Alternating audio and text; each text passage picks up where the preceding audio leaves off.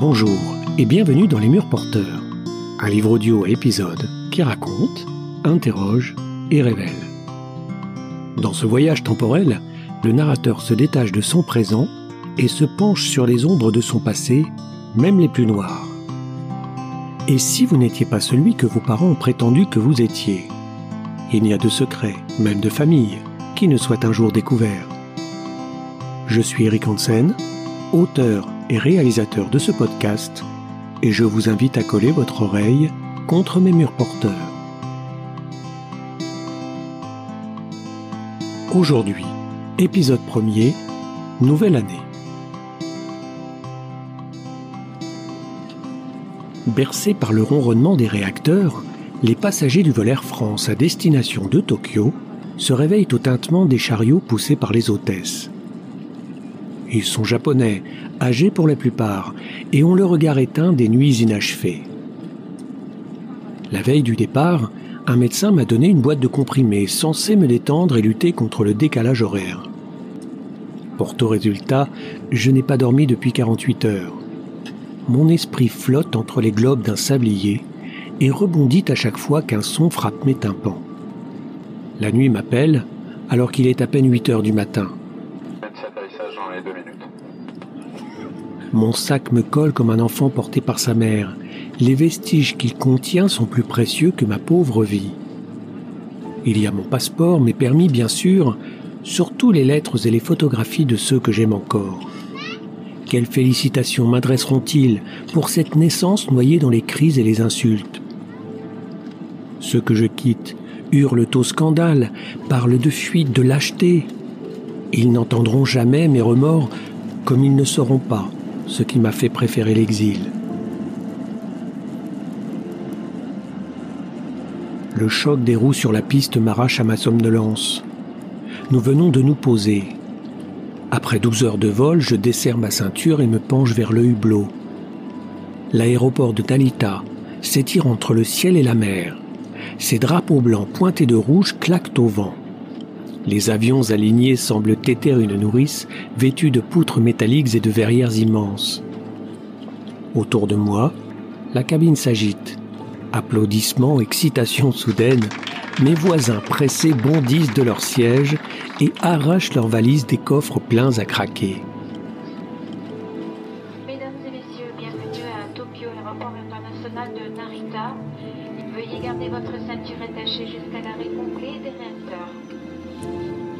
Keiko s'est éveillée au moment de notre entrée dans l'espace aérien japonais.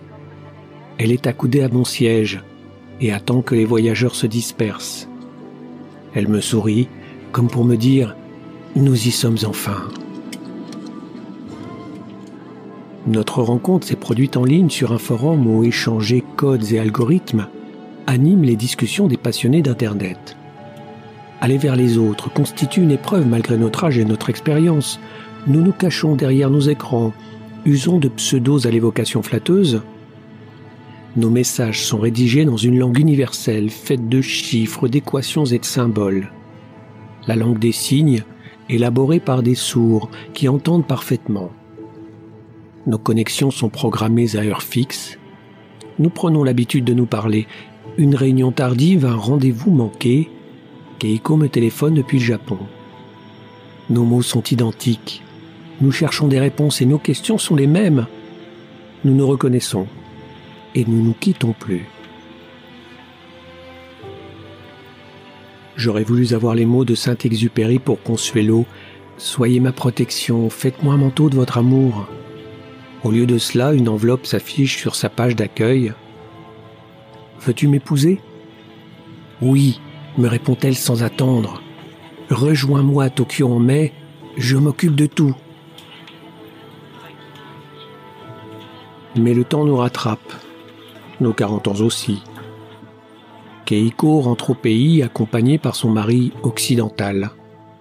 Au Japon, chacun va et vient comme il l'entend, à condition de ne pas se mêler des affaires des autres. Ne pas voir, pour ne pas être vu.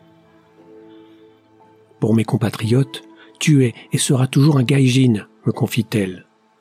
Ne t'offense pas de ce qualificatif étrange.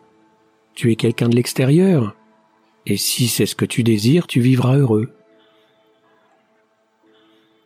L'officier des douanes derrière son guichet me le confirme sans formalité. Rien à déclarer. Pensez à régulariser votre situation au bureau de l'immigration. Au passage du dernier sas, je cherche à déterminer à quel moment tout a basculé. Je pense à cette avocate, à qui j'ai confié le peu d'intérêt qui me reste en France. Elle me supplie de l'aider à comprendre, mais mobile. En réponse à son lapsus, je lui joue la mélodie triste du chômage, de l'espoir en des jours meilleurs et du prodige asiatique. En réalité, elle connaît nos raisons pour les avoir plaidées devant le juge, car il s'agit bien de cela, du moins en apparence.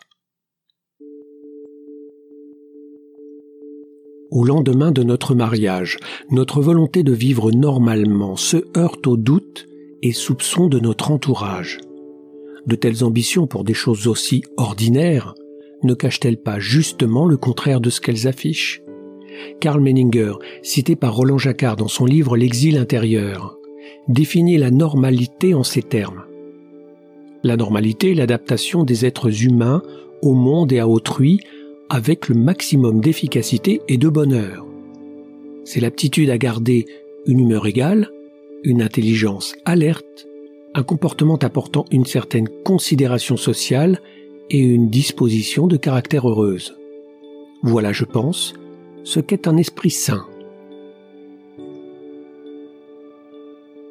À croire que notre inconscience est appliquée à matérialiser la définition du psychiatre américain, car à l'issue de deux divorces, chaotique, et à l'heure du bilan d'une carrière professionnelle en dents j'ai décidé de déposer les armes. Mon poste d'enseignant dans une petite université est sur le point de se pérenniser. J'aspire à bâtir une vie stable, sans rupture, ni conflit.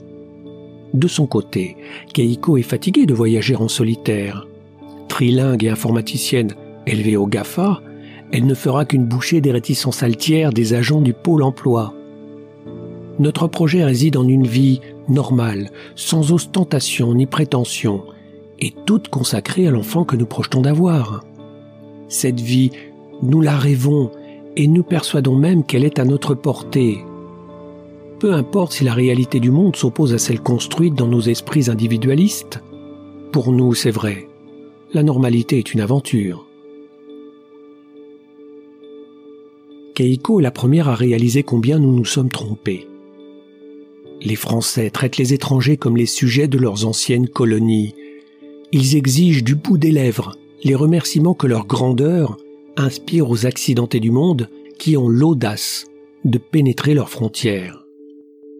En tant qu'asiatique, dont le titre de séjour repose sur son statut d'épouse, l'inconnu aux yeux bridés subit le châtiment infligé aux nouveaux arrivants, migrants, rapprochés familiaux ou exclus aux faciès. Difficile pour une femme libre, parlant le français, héritière d'une culture millénaire et ingénieure au quotient intellectuel avoisinant les 150, de se voir sermonner comme une enfant analphabète parce que certains mots de la langue de Molière lui échappent encore. La condescendance confine à l'humiliation en même temps qu'elle supprime les droits les plus élémentaires.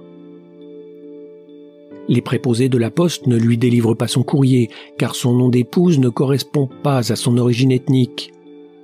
Sa nouvelle banque lui refuse ses services en invoquant sa recherche d'emploi. Ses candidatures demeurent lettres mortes parce que son profil surprend et que la liste impressionnante de ses diplômes tétanise les cerveaux fielleux des techniciens de photocopieuses qui se prennent pour Bill Gates. On craint pour l'intégrité de ces brevets, l'ingérence asiatique fait peur. Les chasseurs de têtes incapables de distinguer chinois, japonais ou vietnamiens rejettent la candidate au moment d'articuler son nom et reportent leur choix sur des individus au tempérament assurément breton. Enfin, Keiko subit l'affront du tutoiement et attend des heures aux urgences de l'hôpital public avant qu'un marquis, suivi de sa cour, néglige d'examiner sa grossesse difficile en raison de visites plus urgentes et la condamne ainsi à ne pas avoir d'enfant. En contrepartie de son infinie résignation, ma compagne se voit offrir la promesse d'accéder aux allocations, Ses valeurs lui commandent de se débrouiller seul, de faire preuve de courage et de s'excuser pour le dérangement que sa présence occasionne. D'inconsolables regrets pour elle, une honte furieuse pour moi qui m'en veut autant qu'à ceux qui l'ont maltraité. Nos protestations auprès des directions de ces établissements seront entendues, mais trop tard, le mal est fait. Car l'orage gronde à nouveau et ne nous laisse aucun répit. Pendant que nous luttons pour sauver ce qui reste de notre rêve, une autre machine s'emballe sous les ordres de figures agissant dans l'ombre. En quelques jours, et sans que nous y soyons préparés, convocations et injonctions en justice débordent de notre boîte aux lettres. L'hydre de mes ex-femmes et de leurs servants émasculés épine aux allées et venues, traîne mon nom dans la boue et me réclame le paiement de sommes impossibles à régler. Orgueil et amour-propre ont été bafoués, mais c'est d'argent dont il est toujours question. Sur les conseils d'avocats pressés de toucher leur chèque, il agite l'épouvantail des procédures et justifie la phrase célèbre de Goebbels. Plus le mensonge est gros, plus il passe, plus souvent il est répété, plus le peuple le croit. L'indignation et les allusions racistes se parent de termes juridiques empoulés dans un champ de haine en deux couplets, se venger et détruire. Keiko n'y est pour rien, c'est moi que l'on vise. Jugé coupable pour des fautes dont je ne prendrai connaissance qu'à la condition de me livrer aux autorités, j'esquive les attaques et ne cède pas au chantage. La fureur des accusations remonte alors au bureau de mes pères universitaires. Mon poste est remis en cause. Il ne sera pas renouvelé. Le soir, le téléphone sonne, mais personne ne répond. Amis et familles se dérobent, certains choisissent l'inaction, les autres s'allient à celles qui me réclament des comptes. Leurs intentions s'animent de sentiments élevés. Il n'y a pas de fumée sans feu. On récolte toujours la monnaie de sa pièce. Leurs témoignages affluent par vagues nauséabondes, faites de calomnies et de propos rapportés qu'aucun juge ne songe à vérifier. L'abjection atteint son comble lorsque nous recevons plusieurs lettres anonymes aux verbes grossiers, mais aux intentions explicites. On te prendra tout. Tes proches te quitteront. Il ne te restera plus rien. Incline-toi. Mon existence vire au cauchemar dans les ruines de ce que j'ai mis des années à construire. Tel un boxeur, je courbe le dos et encaisse les coups. Les diffamations prennent un tournant obscène l'acharnement des plaignantes se heurte au mur du droit. Plaintes et suppliques sont finalement rejetées. Pourtant, ma réputation est faite et me poursuit quoi que j'entreprenne. Seul Keiko, victime collatérale d'une guerre sans nom, me soutient encore. Il faut partir et vite, me dit-elle. Défends-toi, je reste à tes côtés. Nous donnons beaucoup Vendons ce qui ne peut être offert. Renoncer à ce qu'on a ne procure aucune souffrance particulière, à condition de considérer les choses pour ce qu'elles sont. Des objets produisent à un nombre infini d'exemplaires, sans autre valeur que celle que l'entourage leur accorde. La maison dans laquelle nous avons rêvé de vivre, plus libre que les autres, se couvre d'herbes montantes. Cloisons et parpaings prennent la couleur de la pluie qui l'envahit, Jour après jour, elle se vide comme un corps privé de ses organes. Pas un meuble, pas un drap, pas une petite cuillère n'échappe à l'ablation. Notre navette roule à vive allure sur une autoroute quasi déserte. J'ai le corps glacé du ventre jusqu'au bout de mes doigts. Le conducteur à gants blancs vient de mettre en marche l'air conditionné. Je ne dors toujours pas. Derrière mon reflet dans la vitre, le paysage défile, une végétation dense presque impénétrable, des champs de riz gorgés d'eau, la couleur métallique des toitures sous un ciel chargé de pluie. Personne, ou presque, à l'exception de quelques vieux qui balaient devant leurs portes. Au fait des maisons, les Onigawara, sortent de gargouilles aux yeux exorbités, scrutent les immeubles anonymes et les love hotels battu par les vents. Un décor de fin du monde, où tout est parfaitement mis en ordre, avant l'extinction. Est-ce que tu te souviens de la date de notre départ? Désolé, je me suis déconnecté. On est le dieu de l'an. Tes cousins font la fête sur les Champs-Élysées. Et nous, où étions-nous au moment du compte à rebours? Au-dessus de la Sibérie, tu penses? Finalement, rien de bien extraordinaire. C'est vrai, mais ce matin, les familles japonaises sont au temple. Mes parents ne sont pas là. On va à la maison pour déposer nos valises. En fait, cela m'arrange un peu. Je redoute qu'ils me questionnent au sujet de ma famille. Tes parents pourraient aussi s'interroger sur les raisons de notre départ. Je m'introduis chez eux les poches aussi vite que les soutes de ce bus. Ne t'inquiète pas, il n'y a pas de souci. Mais s'ils me questionnent, est-ce que je devrais évoquer mes divorces, toutes mes démissions, le fait qu'on a tout liquidé avant de partir Je ne vais quand même pas leur mentir. Tu n'y es pas obligé. On ne peut pas te le dire. De toute façon, tu ne parles pas japonais. Maintenant, dors un peu. Nous sommes presque à Tokyo. Ici, on te laissera en paix. En es-tu certaine? Oui, je suis ta femme et je te protège. Je ferme les yeux et me repose enfin. Mes épaules supportent le poids d'un sac trop lourd. Je sais qu'il me faudra m'en débarrasser, mais ce moment n'est pas encore arrivé. Je n'ai ni projet, ni famille, ni amis. Je m'exile dans un archipel au bout du monde pour me fondre dans la multitude et me rendre invisible. Rien n'arrive par hasard. Une telle conjonction d'événements, leur cheminement atypique, comme les moyens à développer pour nous en libérer, m'obligent à croire en des lignes écrites par d'autres, un destin unique, inscrit dans un livre qu'il me faut consulter. Je m'attends à tout, sauf à la révélation que la vie s'apprête à me faire. Pour moi, c'est sûr, ce voyage ne sera pas le dernier.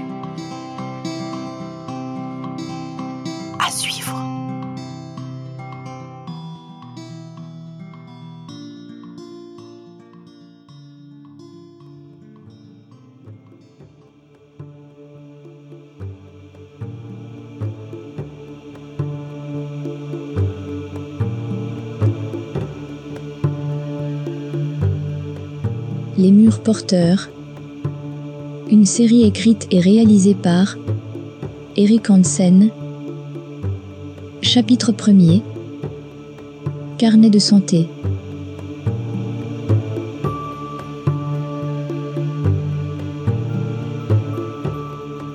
Les spectres de mes poursuivants s'agitent encore, mais à distance. Plus le temps passe, moins leurs cris se font entendre. Bien sûr, quelques huissiers enquêtent auprès de mes homonymes en répandant leurs soupçons. Il faut dire que mon nom de famille est plutôt commun et que mon prénom est systématique des naissances des années 60. Mais 10 000 kilomètres nous séparent, et ni l'ambassade de France, ni les bureaux de l'immigration, auprès desquels je me suis déclaré sans me cacher, ne relaient des complaintes qui n'intéressent plus personne. Autre latitude, autre monde, les doutes ont changé de camp.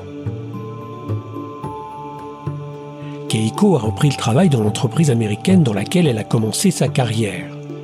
Ses senpai l'accueillent à bras ouverts. Certaines responsabilités dévolues à ses collègues masculins, ingénieurs et développeurs, lui ont même été confiées dans un département stratégique de la multinationale. La chose est rare, même dans le Japon moderne. De fait, je reste seul dans notre appartement au dénuement zen. Le silence dans lequel il est plongé contraste avec le tumulte extérieur. Du bruit de jour comme de nuit, des voitures bloquées au feu, des sirènes d'ambulances et de pompiers en intervention continue. La terre vient de trembler, d'autres séismes sont redoutés. Mes quatre murs font office de caisse de résonance et amplifient un tumulte duquel je me trouve préservé. Pas de meubles, pas de séparation entre les pièces, des tatamis à l'odeur de paille sèche délimitent les surfaces. Un placard à futon dévore le quart de la chambre. Nos fenêtres à glissière semblables à celles des mobilhomes ouvrent sur le mur de l'immeuble voisin, distant de quelques centimètres. Par beau temps, un maigre filet de lumière éclaire la pièce principale dans une ambiance tamisée, propice à la méditation. En dépit de l'austérité et du relatif inconfort, je m'y sens bien et savoure de tous mes sens une solitude libérée des violences humaines. Ici, mon esprit comme mon corps s'allonge et observe des lignes parfaites, les angles droits, toute la symétrie qui organise l'habitat. La nature est un architecte qui a inspiré Thalès et Pythagore. Et puis nous sommes à Tokyo. Ma connexion Internet est stable et rapide. Je peux enfin m'adonner à mon activité favorite, bâtir des sites, les coder et les publier. En dehors de ma compagne, que j'attends avec une impatience toute latine qui surprend mes voisins nippons, mon ordinateur constitue le seul véritable ami avec lequel je peux converser. C'est vrai, je me parle à haute voix. Mais ici tout le monde s'en fiche, personne ne me juge ou ignore ma présence. Je réside anonyme au cœur de la multitude sans autre contrainte que celles imposées par ma peur de croiser des regards inconnus. Le temps s'immobilise dans cette parcelle d'univers dépouillée et sereine, de laquelle finalement je décide de ne pas sortir. Lorsque le reste de nos bagages arrive de France, je m'attelle à la tâche de dresser la liste des effets que nous avons expédiés. Malgré les menaces, aucune saisie, aucune rétention n'a bloqué le transfert des colis.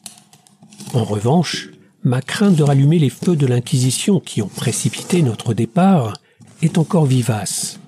Quelles que soient les erreurs que j'ai pu commettre, cette déferlante de haine a, je le crois, un caractère obscur, malsain et déviant dont je me méfie.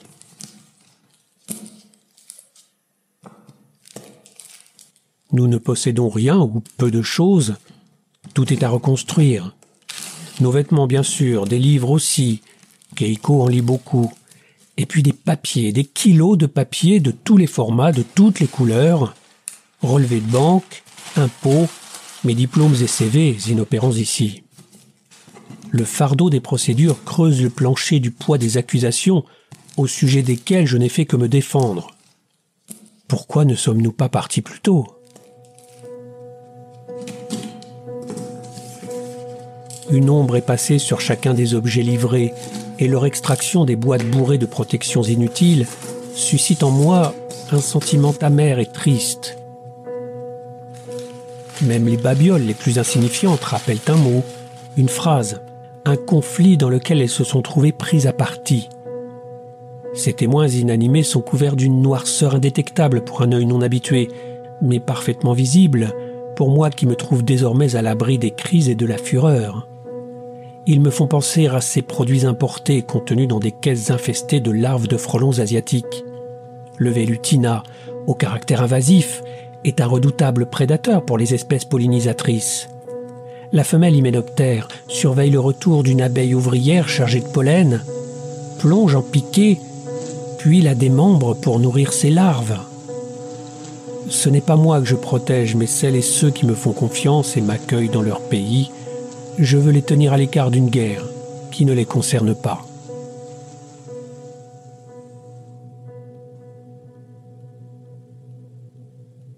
Au cœur du désordre, submergé par un flot de paperasse, un objet semble vouloir s'échapper.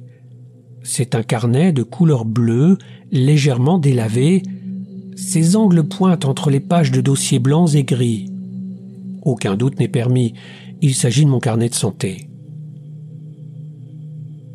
Je suis convoqué à la médecine scolaire. Mes mains fouillent mon cartable. Elles sortent le carnet de sa pochette en plastique. Sa couverture adhère à mes livres et cahiers d'écolier. Mon nom retentit dans le chahut de la file d'attente. Dans une petite salle convertie en cabinet médical, je le tends à l'infirmière qui l'ouvre à la page qu'il lui faut remplir. Elle vérifie mes vaccinations, maladies infantiles, examine un petit bobo sous les pansements. Sa mine se décompose en notant mon poids sur la balance. Des grammes et des centimètres à la file, une maigreur terrifiante, et les autres enfants qui m'appellent le squelette. De retour à la maison, ma mère le saisit et l'enfonce dans un tiroir pour ne plus l'en sortir. Pourquoi ne l'a-t-elle pas jeté? Je le libère sans le déchirer. Agraves et trombones l'accrochent au passage. Il s'allonge dans mes mains comme un oiseau à l'aile brisée. Ces pages respirent et me livrent leurs secrets. Sur sa couverture, quatre lettres capitales inscrites sur une étiquette scolaire aux bords arrondis. Le diable se cache dans les détails, c'est d'ailleurs là qu'il faut chercher. Écriture majuscule, immature et mal centrée, un cercle sur le i penché comme un roseau. Avec précaution, je l'ouvre du bout des doigts. La tranche simplement collée craque à l'ouverture. Il semble intact. La première page annonce mon nom, mon prénom et ma date de naissance. Une écriture féminine tout en lettres minuscules et un point rond sur le i encore. Je le porte à mon nez. Son odeur particulière n'a pas changé. Je la reconnaîtrais entre toutes, tellement elle est attachée à l'endroit où l'objet a été entreposé. Je revois le carnet de santé compressé dans le tiroir de droite d'un des meubles à secret de ma mère. C'est un secrétaire Louis quelque chose planté pour l'éternité au centre du salon. Il empeste l'encaustique et la cire liquide. Grippé à force de ne plus s'ouvrir, il fait office de coffre-fort. Un objet coincé dans le fond empêche son ouverture. Le carnet n'en sort plus et on l'oublie. Le temps passe, puis on me le confie au moment de quitter la maison comme on délivre la copie d'un livret de famille. Il est le témoin d'un passé aux pages rigides que personne, pas même moi, n'a eu la volonté de lire. Je poursuis, anxieux d'y retrouver un indice, une date, qui feront surgir d'autres souvenirs. Plusieurs chiffres côtoient les noms de lieux rédigés entre guillemets, mais ma mémoire reste muette. Pas un mot, pas un son, pas une sensation ne remonte de ces couloirs plongés dans un épais brouillard. Je me trouve face à un puzzle auquel il manque un nombre incalculable de pièces. D'ailleurs, comment les compter puisqu'elles manquent justement? J'ai beau trier, agiter ma raison dans tous les sens, rien n'en sort sauf un point d'interrogation suspendu au-dessus de ma tête. Sans aucun doute, ce carnet m'appartient, mais ce qu'il contient décrit les passages d'une vie qui m'est tout bonnement inconnue. Ma confusion est d'autant plus forte que je bénéficie d'une capacité particulière à mémoriser toutes sortes de faits et de détails de la vie courante. J'en ai même la réputation. Combien de fois ma mère ne s'est-elle pas exclamée Tu as une mémoire d'éléphant La nature t'aura au moins accordé cela. C'est à ce moment que mon frère aîné, Hilar, surenchérit en suggérant qu'un autre de mes organes aurait dû bénéficier de telles proportions. Mémoire des sons, mémoire des bruits, des paroles, des images ou des musiques, je n'oublie rien, enfin presque rien. Je suis né avec une différence, ce n'est pas un secret. Cette différence ne constitue pas une qualité et n'attribue aucune distinction dont je pourrais me sentir fier. Bien au contraire. Une malédiction, entre autres symptômes dont je pressens qu'il me faudra parler bientôt, m'oblige à me souvenir de tout dans les moindres détails et d'y penser en boucle sans considération du temps qui passe, ni des sentiments, bons ou mauvais, qui s'y attachent. Ma mémoire est une bibliothèque infinie, dans laquelle je répertorie et classe mes souvenirs, même les plus anodins. Un rire, une gifle, le souffle sous une feuille entreaperçue à la croisée d'un chemin, ne pas y penser ne signifie pas qu'ils ont disparu ou que les faits qui les composent ne se sont pas produits. Mon ordinateur contient un nombre incalculable de fichiers silencieux. Je finis presque par oublier dans quel classeur ils se trouvent. Pourtant ils sont présents et augmentent le volume des informations disponibles à tout moment. Alors je ne me décourage pas et me tourne vers une source de lumière. À la manière d'un agent chargé de déchiffrer un document secret, je reconstitue millimètre après millimètre les passages effacés par le temps. À 34 mois, trois adresses et des parenthèses. La première date est la plus ancienne. Trois mois à Blamont, Vosges, mai 68. Mais Blamont ne se situe pas dans les Vosges. Et puis à quoi riment ces parenthèses? Comme si on m'avait envoyé en classe de neige. À même pas trois ans? La période fait écho à ma date de naissance. Elle s'oppose sur une échelle de vie, une existence pour un enfant de deux ans et neuf mois. C'est l'âge des crèches, des garderies, des tapis d'éveil et des chansons en petits groupes. Je devrais me sentir rassuré, entouré par les miens. La chaleur d'une mère qui me nourrit et me couvre. La présence d'un père calme et patient. Celle de mon frère, penché sur mon berceau comme en témoigne une des rares photographies sauvées de cette époque. On ne m'y voit pas, on me devine. Lui, en revanche, arbore le visage étrange d'un adolescent dont on affirme qu'il se dévoue jusqu'au sacrifice à calmer mes pleurs et mes cris durant des jours entiers. Peut-être ai-je tout simplement faim? Mais quel souvenir peut-on avoir à un âge aussi précoce? Pas le moindre ou alors quelques bribes, des poussières d'images décomposées, aussitôt qu'on s'en saisit. Un fait est certain, à trois ans je ne parle pas. Ma mère l'a toujours affirmé, en refusant de me dire à quel âge précisément mon langage s'est finalement développé. Ensuite, ni elle, ni mon père ne m'accompagnent durant ce séjour à Blamont.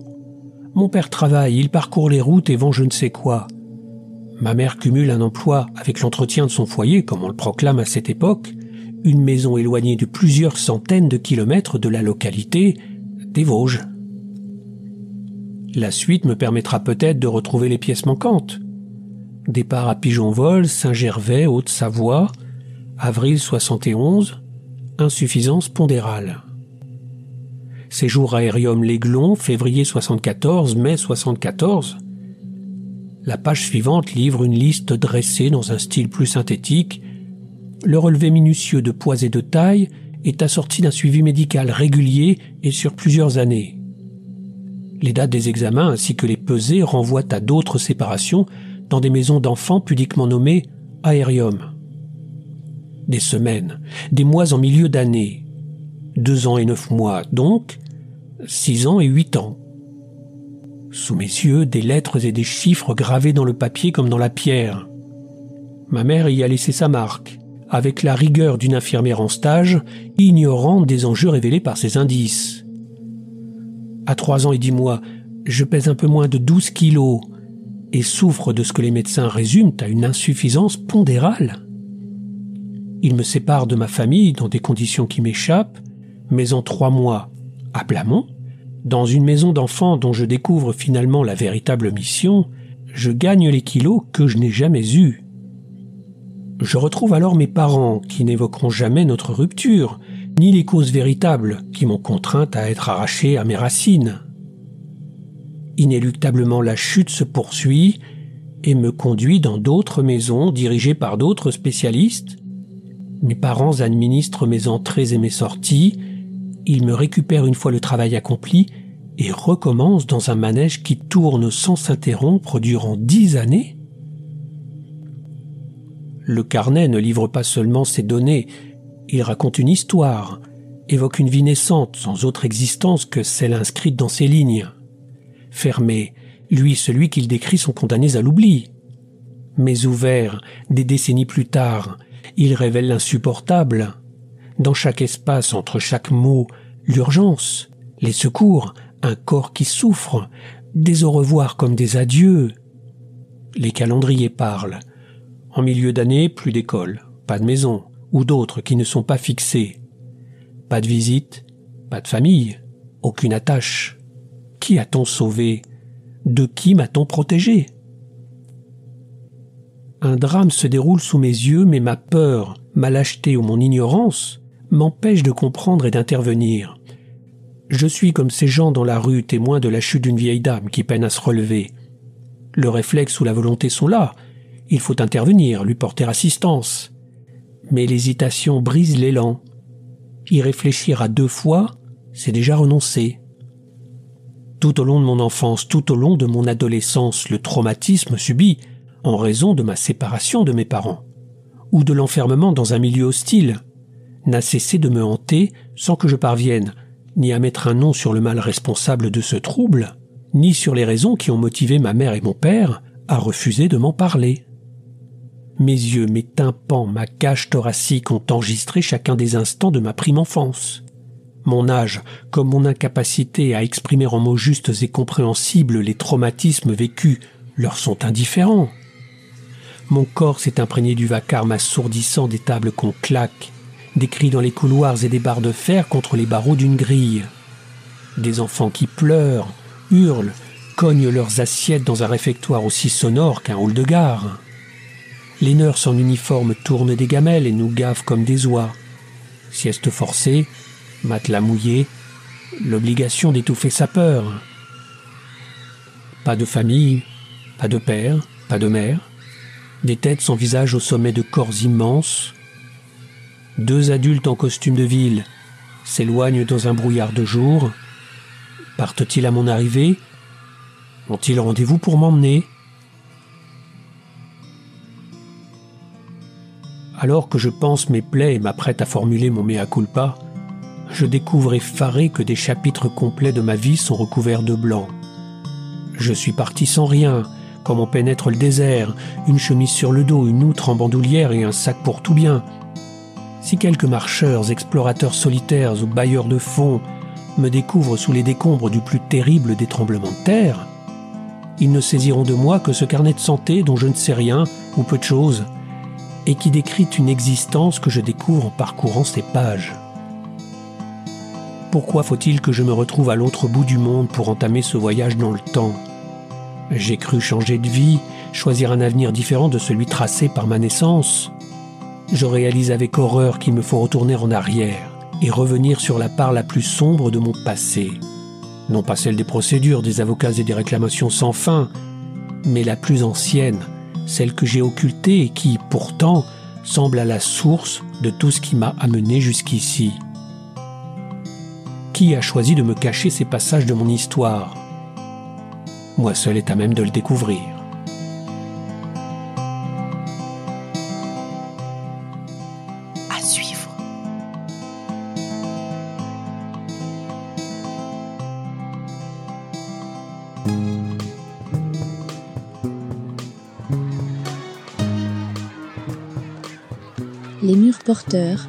Un livre audio écrit et réalisé par Eric Hansen, chapitre 2, Frères de sang.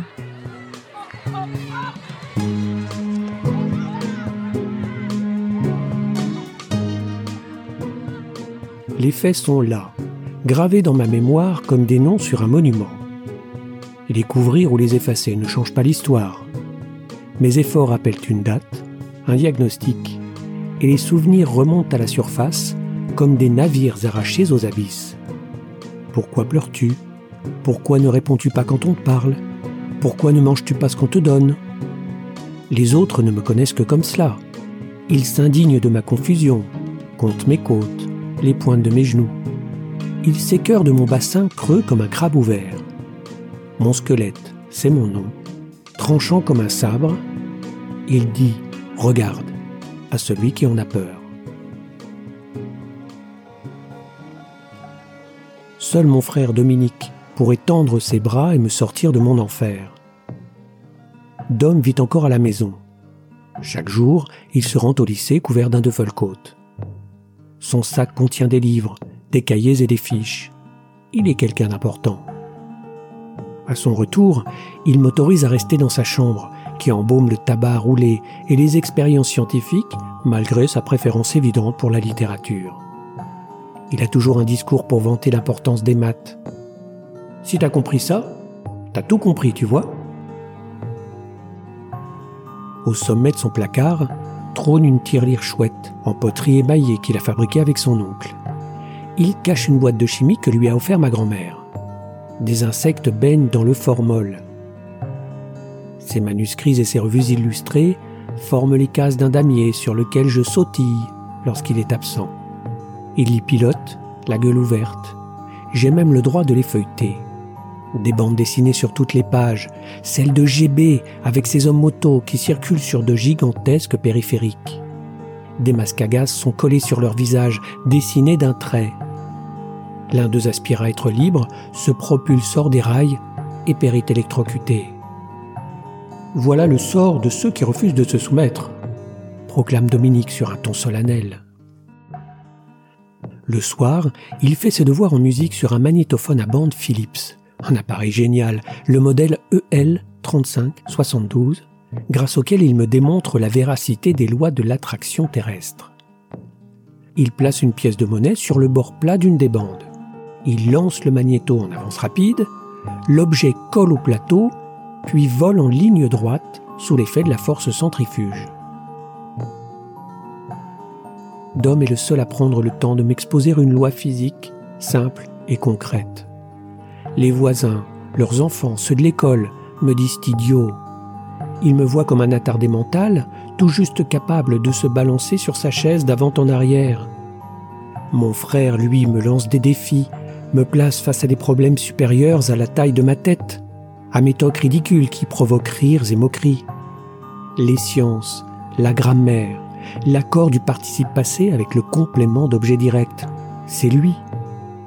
Et puis c'est le temps de la conquête spatiale, d'Apollo et des premiers pas sur la Lune. Ma tête est ronde comme ces bandes magnétiques. Elle enregistre tout et ne s'efface jamais. Dom a creusé une brèche dans les murs de la pièce qui m'enferme. Pourtant, si nous sommes nés du même lit, nous ne sommes pas couverts des mêmes draps. Il s'exprime avec facilité, fréquente beaucoup de monde. Lorsque nous sommes seuls, il observe mes comportements, prend en note chacune de mes paroles et les confronte à l'idée selon laquelle ma différence ne proviendrait pas d'une déficience passagère, mais bel et bien d'un mal profond dont il faut s'inquiéter. Lorsque plus tard je recherche un peu de réconfort auprès de ma mère, j'apprends stupéfait que mes faits et gestes lui ont été commentés dans une langue et sur un ton que je ne lui reconnais pas. Une bêtise, presque rien, a suffi à me faire douter. Ce que Roland Barthes appelle le bruit d'une déchirure dans l'enveloppe lisse de l'image. La toile lorsque la peinture fraîche glisse et se répand. La photo opaque au sortir de l'instamatique ce que je suis pour lui, ce que ma mère sait de moi, sans oser l'évoquer, même à mon père.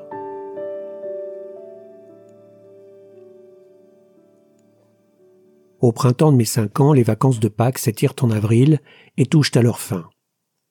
Mon frère brûle du désir de devenir comédien et ne parle que d'entrer au Théâtre national de Strasbourg. L'école auditionne de nouveaux élèves. Les épreuves sont pour bientôt. Dominique s'est procuré un masque blanc à l'expression neutre.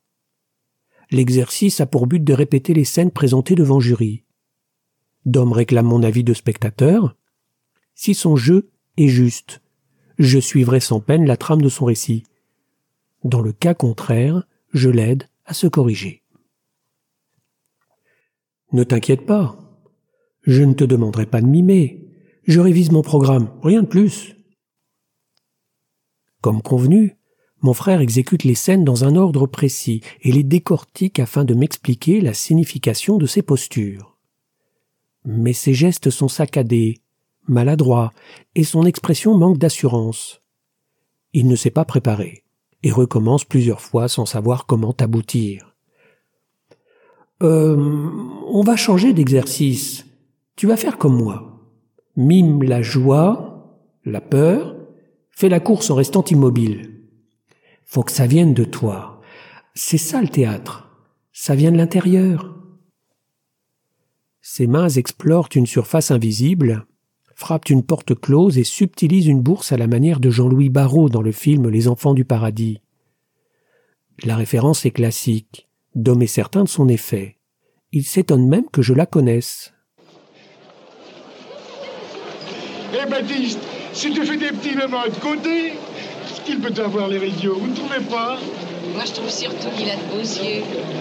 De beaux yeux? Ça lui fait une belle jambe.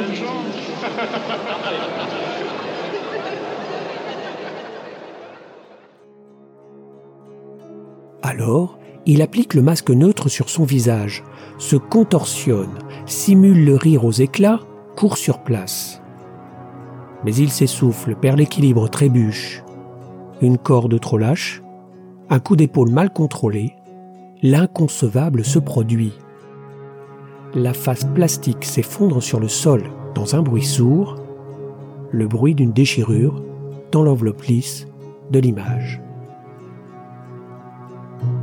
Mon frère déstabilisé interrompt son programme, ramasse l'objet, le conserve dans sa main et me fixe avec ses yeux noirs et vides des portraits sculptés sur une stèle, les deux visages se confondent.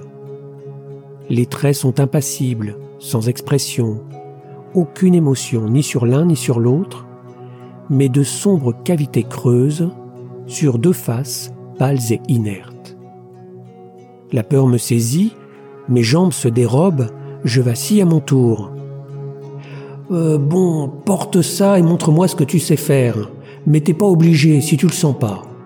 Et puis reste pas planté comme ça, bouge. Quelle force m'oblige-t-elle à obéir? Je devrais dire non, d'étaler à toutes jambes. Au lieu de cela, je m'exécute comme une souris prise au piège d'une roue qui l'entraîne jusqu'à l'épuisement. Mes jambes s'immobilisent, tétanisées par l'effroi. Sous le masque collé sur ma face, mes dents claquent, mon front perle d'une sueur acide. Mes yeux se baissent, puis coulent.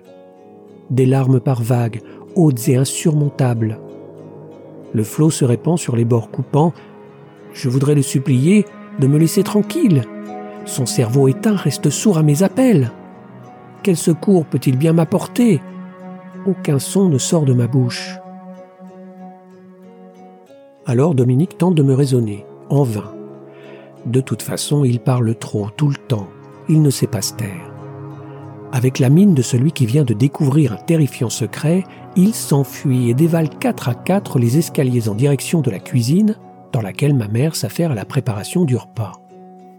Je les entends parler fort et commenter mon incompréhensible réaction. Les exclamations transpercent le plafond de plâtre. Mais laisse donc entends-je dans la montée qui fait écho.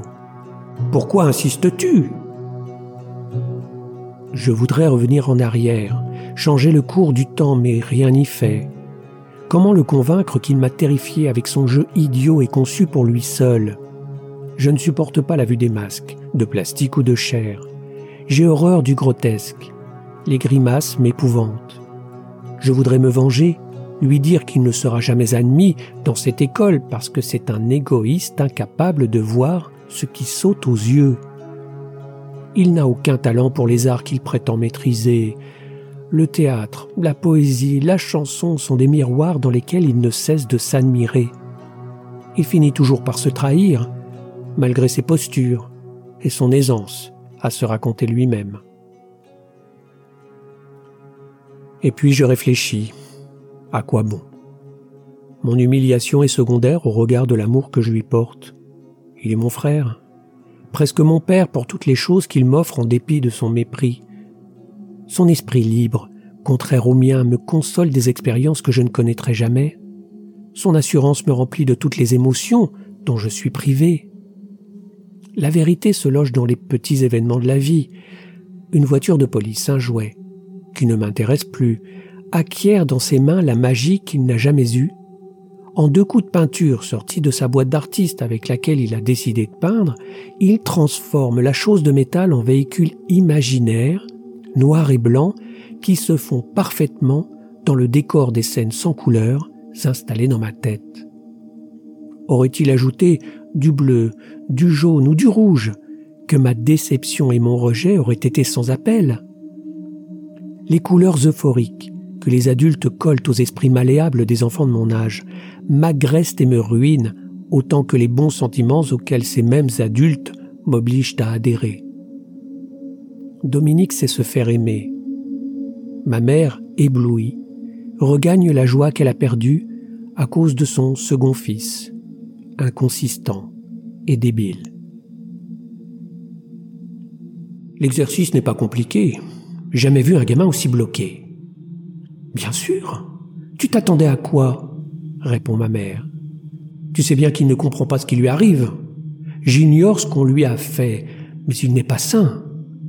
Ce n'est pas facile, tu sais, avec ton père qui ne veut rien comprendre. Qu'est-ce que tu perds ton temps avec ça? Voilà donc ce qu'elle pense Je suis un anormal auquel on ne peut pas faire confiance? Je voudrais oublier, museler ma mémoire primitive et brute. Une voix dans ma tête me recommande le silence, mais ces mots me poignardent et me lacèrent le ventre.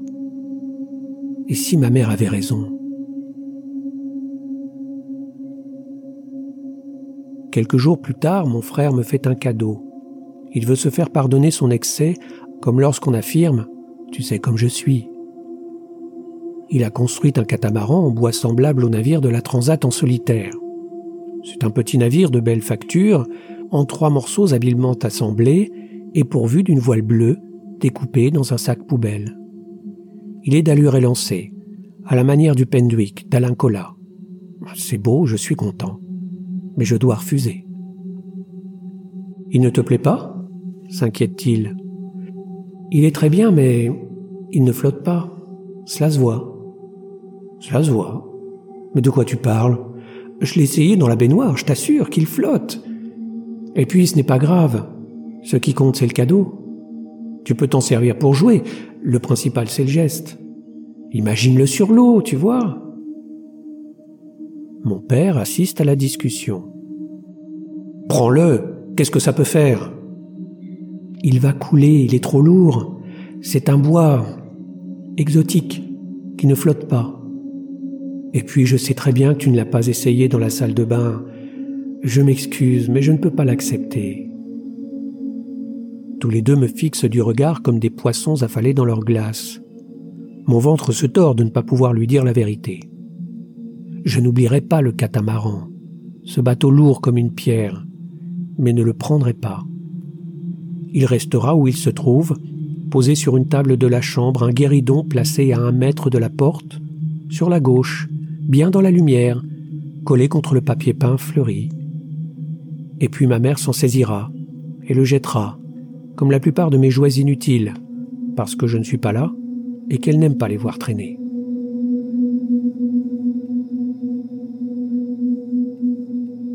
La réponse de l'école finit par tomber comme une dépêche au journal télévisé. Dominique se reporte sur son plan B et lorgne sur la chanson à texte. Dans sa chambre, Claude Nougaro chante Bidonville. Les percussions du bérimbo tournent en boucle sur son magnétophone à bande. L'air grave et la voix tremblante, il s'indigne du sort misérable des orphelins brésiliens fauchés par la dictature. À moins qu'il soit chilien ou cubain, je crois qu'il ne sait pas très bien.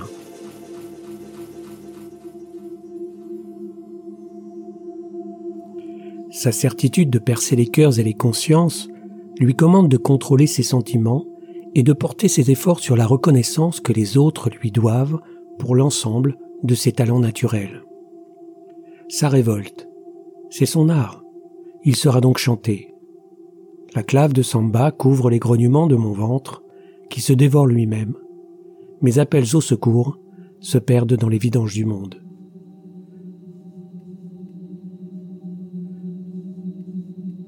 Repoussé comme un obstacle, je me sens minable, transparent et nu.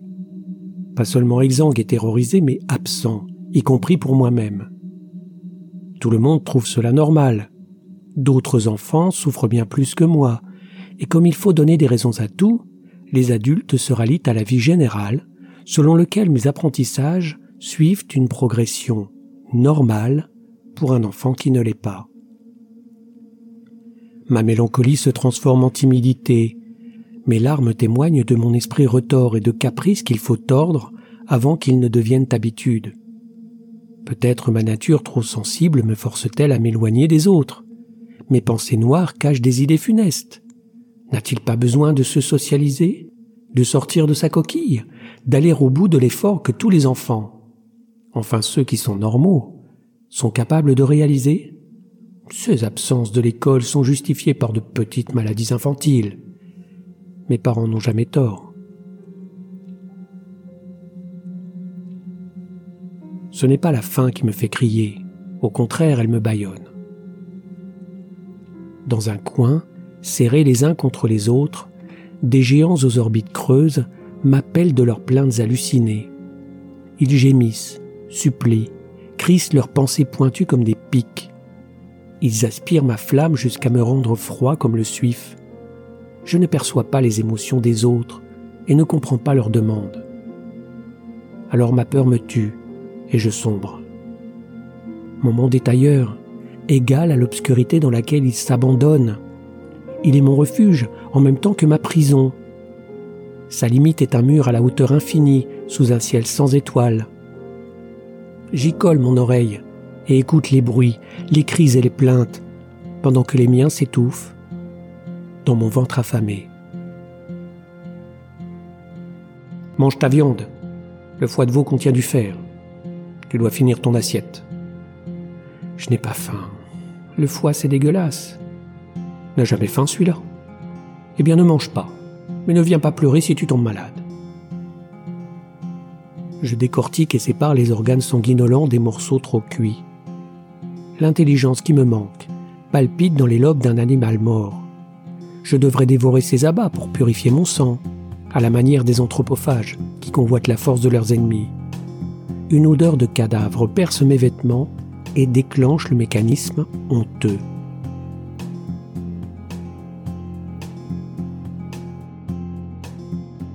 Maintenant que mon carnet de santé me guide hors de mes murs, je rencontre enfin mon frère de sang.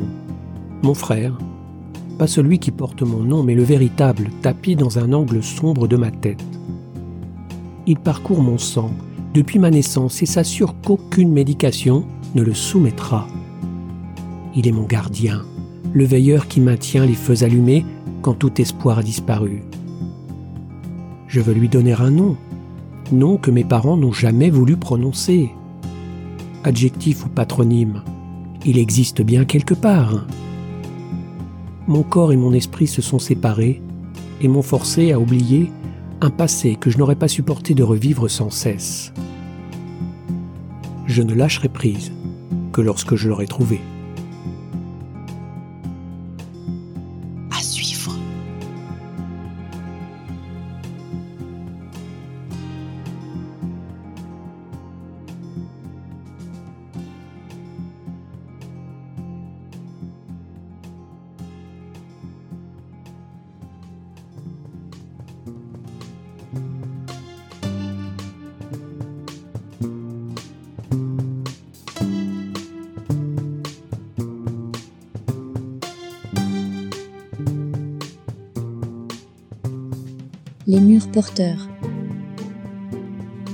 Un livre audio écrit et réalisé par Eric Hansen.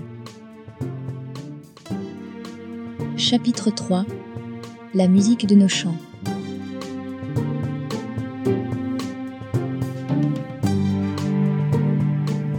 Mes yeux s'ouvrent sur un dortoir plongé dans l'obscurité.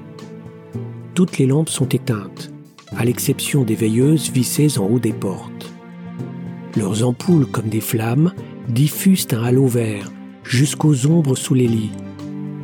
Je crois bien qu'un cri est sorti de ma bouche, mais je ne l'ai pas entendu. Le jour de mon arrivée, une infirmière m'a présenté aux enfants de la maison. Tu verras, tu seras bien ici. Ils se sont regroupés dans la salle de jeu qui sert de réfectoire. Ils m'ont tourné autour quelques minutes, puis sont repartis dans leur petit groupe pour ne pas se faire prendre leurs jouets. La directrice m'a guidé dans les couloirs, m'a expliqué comment ne pas se perdre. Un parcours à apprendre par cœur, comme on mémorise une comptine. Elle m'a attribué une blouse à porter au-dessus de mes vêtements, un lit dans le dortoir et un numéro d'armoire. Une étiquette avec mon prénom est collée sur sa porte en bois.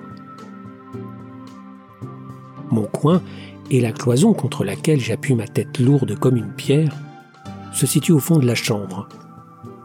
Un garçon parti depuis m'a cédé sa place pour se rapprocher des membres de sa bande, des grands qui font la loi dans la maison. Depuis, il me laisse tranquille. Mon lit est le plus éloigné des portes abattant. Je peux observer ceux qui rentrent et vont briser le silence, mon silence. Comme une ligne dans la chambre, la travée me sépare des autres. Elle me protège des sanglots poussés la nuit. Je ne veux pas les entendre. Ils me font mal et personne n'y peut rien.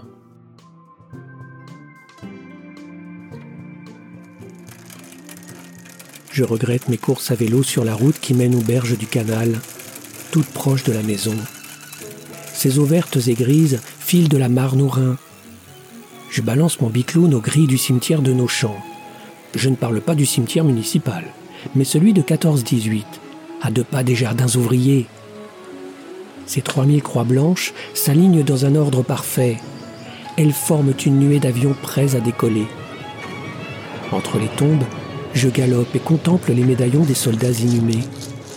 Ils sont morts, je le sais, mais leurs plaques brillent au soleil. Leur pays est arbitraire. Et les emprisonne dans l'obscurité d'une terre dense et grise. Ils aiment m'entendre courir sur les graviers. Je parle à haute voix et ils me répondent. Ils me racontent leur guerre avec la voix de Daniel Costel. Les détonations me brisent le cœur et je comprends leurs plaintes. En échange, je leur confie ma faim et ma peur de m'adresser aux vivants. Plus loin, les sapins tanguent dans le vent frais. Leurs cimes se frôlent lorsqu'ils penchent et craquent. Je lève mon nez et hume les odeurs d'herbes coupées et de pierres et de terre retournées. Petit crie le garde en se précipitant hors de sa casemate. Le cœur battant, je m'enfuis et sprint à m'en faire éclater les cuisses. L'autre cimetière est tout proche. Son crucifié à barbe monte la garde, mais lui ne parle pas. Pauvre homme en slip accroché à sa croix. Un jour, j'ai mis le feu à sa fosse à déchets. Je ne sais pas pourquoi, mais je l'ai fait. Un arbre momifié a propagé les flammes. Les pompiers sont arrivés, alertés par des voisins partis à la chasse aux pyromanes. Camion rouge sirènes hurlantes, cavale entre les haies du lotissement. Je me cache dans la chambre de mon frère, le seul qui pourra me planquer. Un officier en veste de cuir me fait la morale et sourit. C'est à peine si on me crie dessus. J'ai cinq ans, glisse entre les mains qui m'agrippent et fuis pour pleurer ma colère aux morts des cimetières.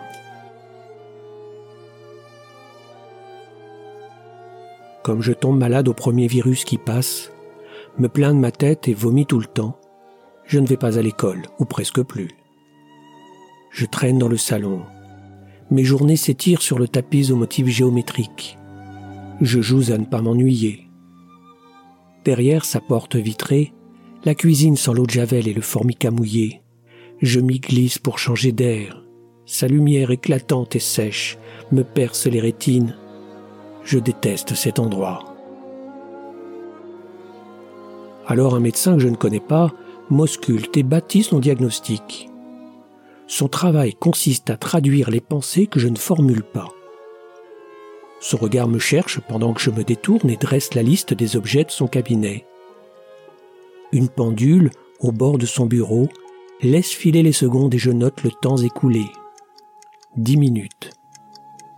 Dix minutes d'un insupportable supplice face à un homme au visage lisse, à la bouche cousue et aux orbites vides.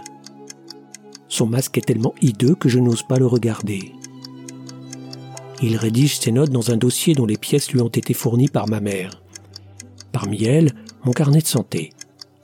Ses explications sont tarabiscotées, faussement profanes. Une ligne directe au message préenregistré qu'elle diffuse en continu celui larmoyant de son fils déficient, incapable de décrire où se situe son mal. Si je le disais, peut-être ne me conduirait-elle pas chez ce médecin. Il se plaint, mais on ne sait pas de quoi. Il ne veut rien dire. Il parle de ses maux de tête, de maux de ventre. Il refuse de manger alors que je lui prépare tout ce qu'il aime. Ne cesse-t-elle de répéter. Ce petit ne se nourrit pas assez, voilà tout. Il faut parer au plus urgent. Nous réglerons plus tard les détails secondaires. Une date pointe au stylo dans une case du calendrier des postes posé sur le réfrigérateur. Mardi 27 avril, huit jours après la rentrée des vacances de printemps. Au demeurant, la scolarité obligatoire dans ce monde ne l'est pas dans le mien. Je ne repasserai pas par l'école. J'ai l'impression d'être un enfant du voyage, que l'Institut occupe un temps, puis laisse partir vers des destinations inconnues. Pourtant, mes livrets ne relatent aucune déficience, sans recommandation, ni commentaire. Mais les escaliers vibrent sous les pieds de ceux qui remontent. Les plaques de lino se soulèvent au vacarme du tremblement de terre. Je peux suivre leurs pas d'éléphant de la salle des repas jusqu'aux entrées des dortoirs. Ils vont allumer tout en grand, dans les cris, les bagarres, les claquements de placards et les jeux de baffes. Pourquoi ne supportent-ils pas le calme? Pourquoi ont-ils besoin de hurler pour tout? Le jour, ils braillent pour montrer qu'ils sont contents. La nuit, le noir les effraie tellement qu'ils crient pour briser leur angoisse. Madame, il s'est encore trompé d'heure. Pourquoi t'es là? T'es malade? Allez vous laver les dents et en silence, répond la monitrice. Et toi, tu t'es sauvé Je ne sais pas. Le service du soir est terminé. Tout le monde va se coucher maintenant. Mais j'ai faim. J'ai mal à la tête. C'est parce que je n'ai pas mangé. Mon ventre gargouille. Tu ne te souviens pas d'avoir laissé ton assiette sans y toucher. Ensuite, tu as quitté la grande salle et tu es monté sans faire de bruit. Vraiment, tu ne te souviens pas? Tu pourrais faire un effort tout de même. Des efforts. Je ne fais que cela tous les jours. Ce sont les ténèbres qui viennent à la lumière et non l'inverse. Je me perds, oublie le temps sans m'en rendre compte. Pour une idée, une angoisse passagère, mon esprit se brouille et c'est le trou noir. Les mains sur mes oreilles, je me balance et les autres rigolent. Ma honte éclate sous les lampes de la chambre et rajoute au marteau dans mon crâne qui me frappe et frappe encore. L'infirmière du soir fait sa tournée et sort un comprimé de sa blouse. Les enfants filent à la toilette. Ils sentent les restes d'assiettes, les vapeurs de savon, les chaussettes sales et les cheveux mouillés. Ce sont eux qui ont raison, et moi qui me suis encore perdu. Mais je ne m'inquiète pas, personne ne me grondera. Entre ces murs, j'apprends à faire la différence entre une assiette vide et une assiette pleine. Je combats ma crainte des visages inconnus, consolide mes habitudes chronométrées et me réconforte car, dans cette maison, rien n'est anormal. La monitrice à mon chevet connaît ce que je nomme les hurleurs. Ils me hantent la nuit lorsque les lampes sont froides. Ils existent, vivent en dehors des cauchemars. Pour me rassurer, elle me prend dans ses bras et voudrait me persuader qu'ils ne viendront pas ce soir. Elle n'y croit pas et son geste me dérange. Je glisse le long de ses membres, la repousse, malgré mon remords de la blesser. Elle a de la peine, réagit mal, je le sais, mais je n'y peux rien, en dépit des hurleurs qui me guettent. Je ne veux pas qu'on me touche. Bon, et puis je m'en fiche. J'ai épinglé ma collection de cartes postales, regroupées par thèmes et machines sur le mur, juste au-dessus de mon lit des motos japonaises, italiennes, anglaises. Triumph, Norton, Moto Guzzi, Honda. Des chromes rutilants sur fond de couleur. Je les compte le jour et les admire la nuit à la faveur des lueurs de la lune qui s'infiltrent à travers les rideaux. Ma mère a promis de m'envoyer une carte tous les deux jours. Pourquoi la poste ne distribue-t-elle pas le courrier en fin de semaine? Une promesse est une promesse ma mère doit tenir la cadence qu'elle a fixée elle-même. Ces messages ne contiennent pas de nouvelles, nous ne nous manquons pas. Mais ils sont ma routine, mes deux jours quotidiens, tout ce qui me console et me fait courir. Une infirmière m'en fait la lecture au moment de la levée du courrier. J'aime la regarder, pendant qu'elle me rassure avec les mots rédigés par une autre. Elle a les yeux bleus et la peau très pâle. À l'écart du groupe, elle me dit on t'embrasse, nous pensons à toi très fort. Et dire que ma mère refuse de me laisser rapprocher ma sœur de quelques mois parce qu'elle craint que je lui fasse du mal. Peut-être suis-je contagieux, comme quand on a la grippe. Lorsque nous sommes seuls, elle rejette mes bras parce qu'elle souffre de me voir si maigre. Elle repousse ma main quand nous marchons côte à côte, s'essuie la sienne quand je l'effleure. Maintenant que je suis loin, elle me veut du bien, me recommande de manger, de dormir et jouer avec les enfants de mon âge. En réalité, elle s'adresse aux lectrices en uniforme préposées de l'assistance publique. Elle se justifie, les convainc par voie postale et pense qu'elle aussi éprouve de la peine et des regrets. L'infirmière s'en est rendue compte et ne cache pas sa colère. Elle a même fait la grimace en imitant ma mère. Ces correspondances sont un prétexte, et je préfère l'ignorer. Le plus important, il manque dix cartes. Ceux qui les ont prises sont plus âgés, plus forts, plus nombreux aussi. Le nombre, c'est la force. La solitude est un risque. À contre-coeur, je me tais au sujet des images manquantes. Ils souffrent de maux différents des miens. Quelques-uns respirent mal à cause de leurs poumons fragiles, mais d'autres sont mis au banc pour des raisons étranges. Je les évite, tout comme ils passent, sans me voir. M'a-t-on enfermé pour me soigner de la tuberculose Parce que je ne comprends pas le monde dans lequel je me trouve ou parce que je ne me nourris plus Nos monitrices courent après ceux qui s'échappent, filent en douce. Aucune communauté, pas de rang, mais des électrons fuyants, sans connexion avec le groupe et ceux qui leur ressemblent. Elles en appellent à notre bienveillance, créent un code organisant la conduite à tenir avec nos semblables.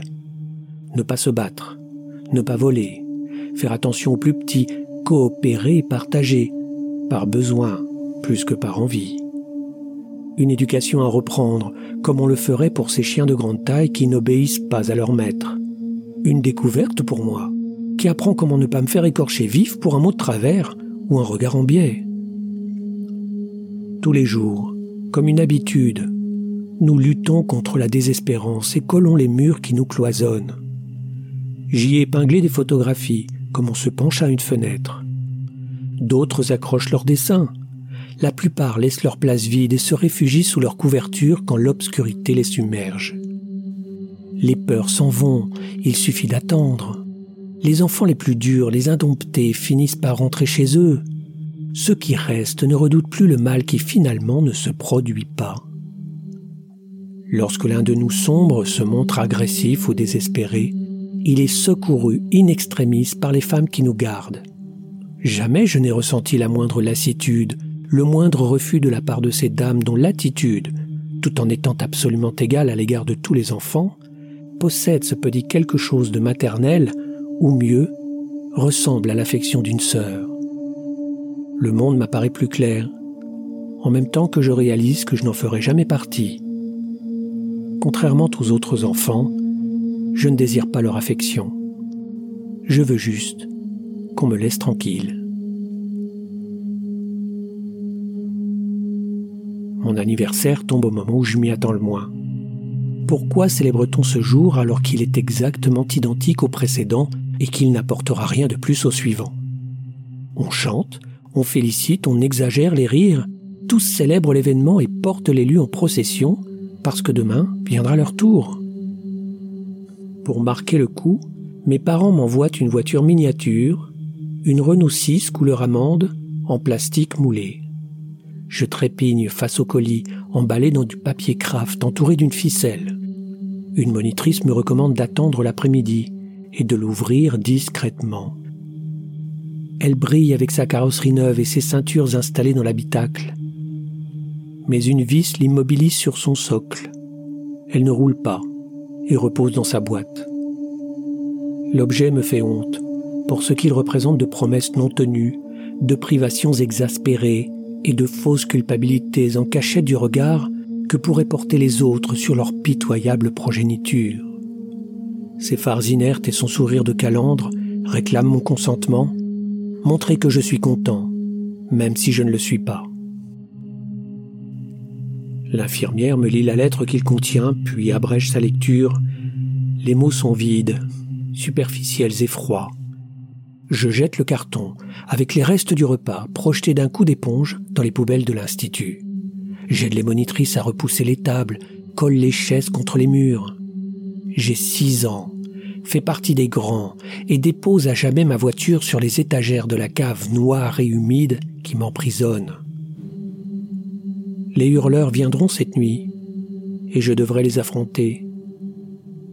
Je m'éclipse en cachette du regard de nos surveillantes, me blottis sous les couvertures de mon lit, dans un dortoir plongé dans un profond silence.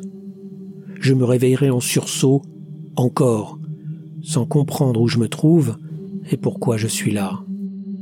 Une journée ordinaire en somme.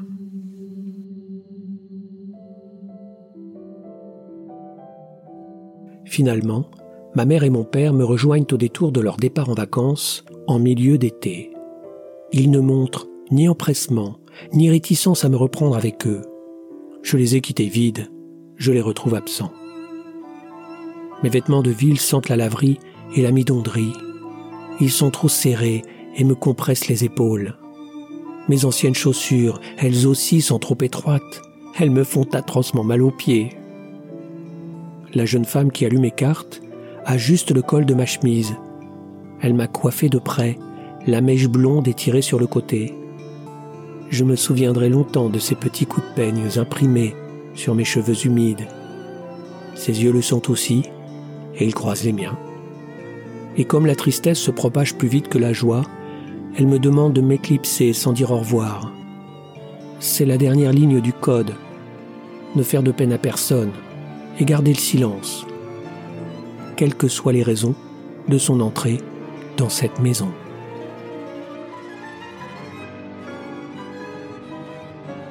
La directrice, une femme énergique, aux montures de lunettes épaisses et aux parfums capiteux, accueille mes parents et confie mon dossier à ma mère.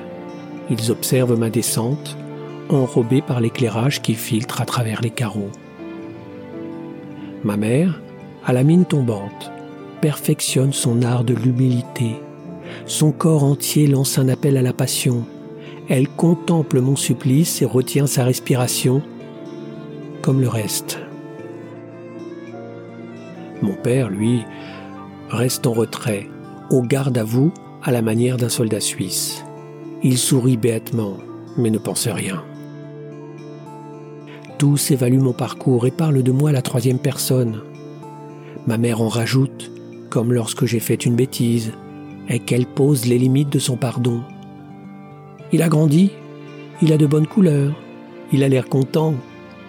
Nous nous sommes fait tellement de soucis, si vous saviez. Au-dessus de ma tête filent les déclarations solennelles aussi émouvantes que les vœux d'un nouvel an. Elles font sourire les adultes, satisfaits de se trouver aussi généreux. Je redeviens le pantin désarticulé et sans joie, dont on pense qu'il est idiot, parce qu'il a eu peur. Ma mère me dévisage, transportée par les anges dans un ravissement qui lui ferait presque quitter le sol. Elle l'a échappé belle. Dès l'automne, mon poids s'effondre, en deçà des mesures qui ont motivé mon internement. Ma mère poursuit sa comptabilité dans le carnet de santé qui lui tient lieu d'alibi. Maintenant c'est officiel. Elle prend en charge mon établissement. Je disparais et deviens invisible. Un refrain tourne en boucle dans ma tête depuis des années. Trois notes descendantes, puis une comptine, me ramènent au cœur d'une petite ville de Lorraine, ignorée pour son histoire militaire, ses promotions au monoprix, sa qualité bergère de France. La maison de mes parents se situe à quelques rues d'une piscine municipale, joyau de l'architecture des années 60, avec vue imprenable sur les immeubles en ceinture de la cité médiévale. Les rues portent des noms d'arbres à fleurs, glycine, acacia, genêt, charmille. Son étage avec balcon domine son jardin délimité par ses grillages. Des pierres érodées par la pluie sortent de terre, entourées de pelouses et de rosiers rouges. Verticale et tout en angle, elle se dresse sous un ciel métallique, semblable aux charpentes de la gare posée sur la ligne Metz, Paris. Je suis né trop tôt, et m'en veux aussi pour cela.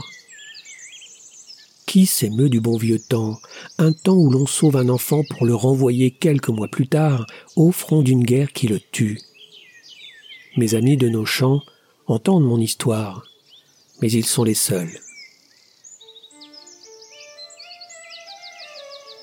Dans la cuisine de notre maison, je colle mon oreille contre le haut-parleur d'un poste à transistor. Depuis quelques semaines, une mélodie au violon passe en boucle sur les stations. J'ai cru l'oublier, mais elle revient et réveille mes souvenirs avec ces mots gravés dans le marbre. Un jour, je te le promets, tu feras ta valise, mais ce sera toi qui la fermeras.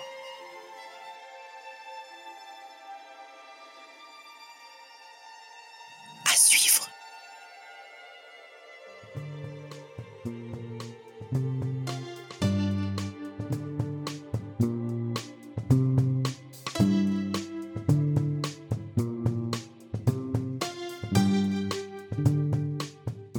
Les murs porteurs un livre audio écrit et réalisé par Eric Hansen. Chapitre 4 Des pas dans la neige.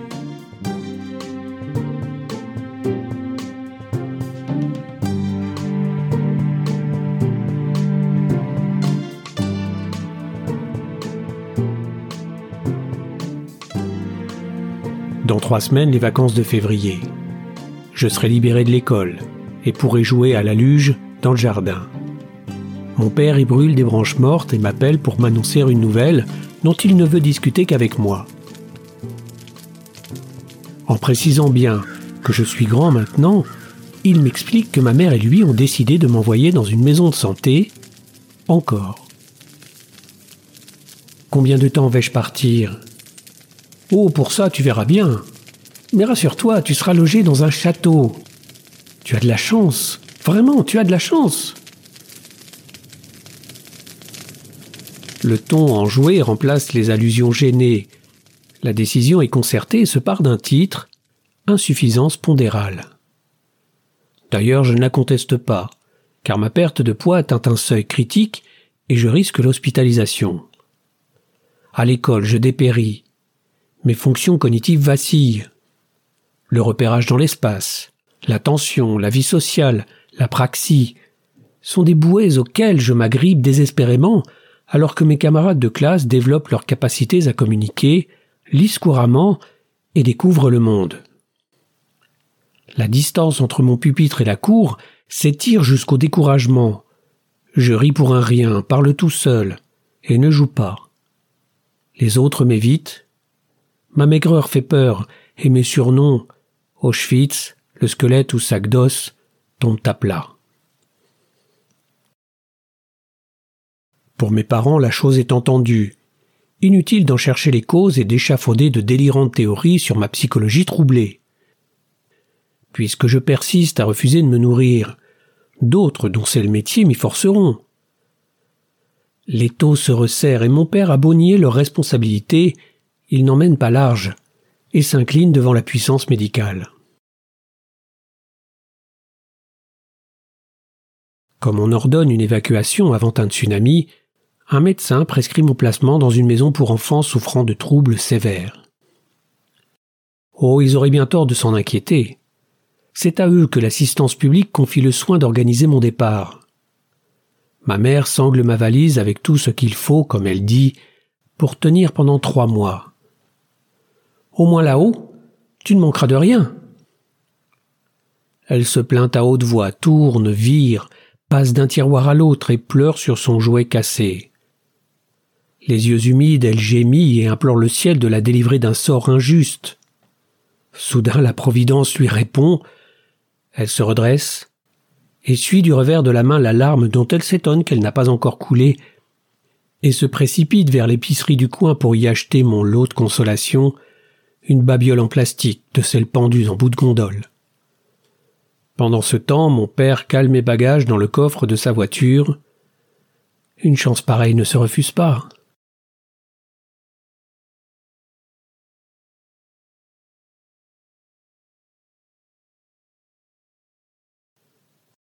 Le château se situe à courte distance de Grenoble. C'est un aérium planté au bout d'un parc couvert de neige. Son nom rappelle celui du fils de Napoléon Ier atteint de tuberculose.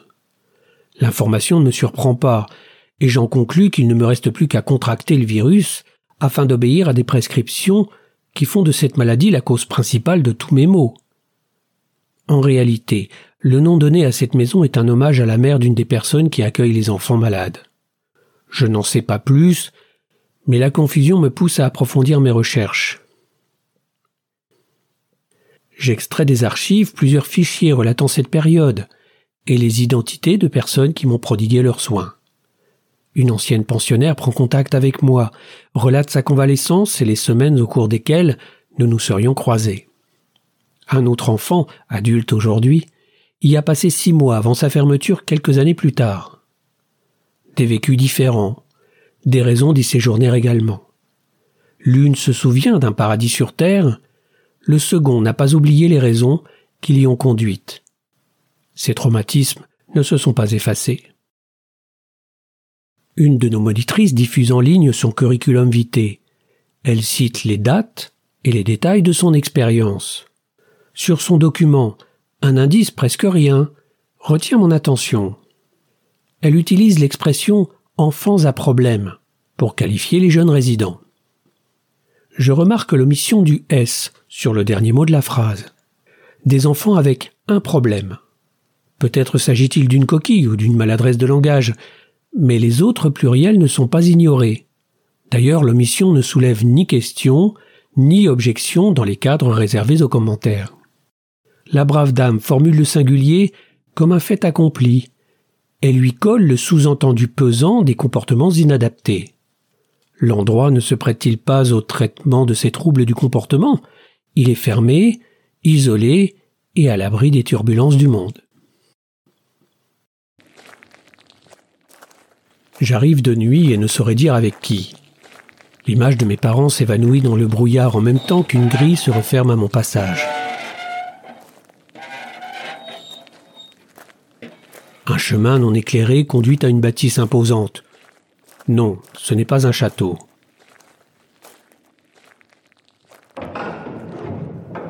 Une serrure à la ferronnerie d'un autre âge claque dans mon dos. J'avance, emporté par une vague qui m'éloigne de plus en plus des berges de ma vie passée.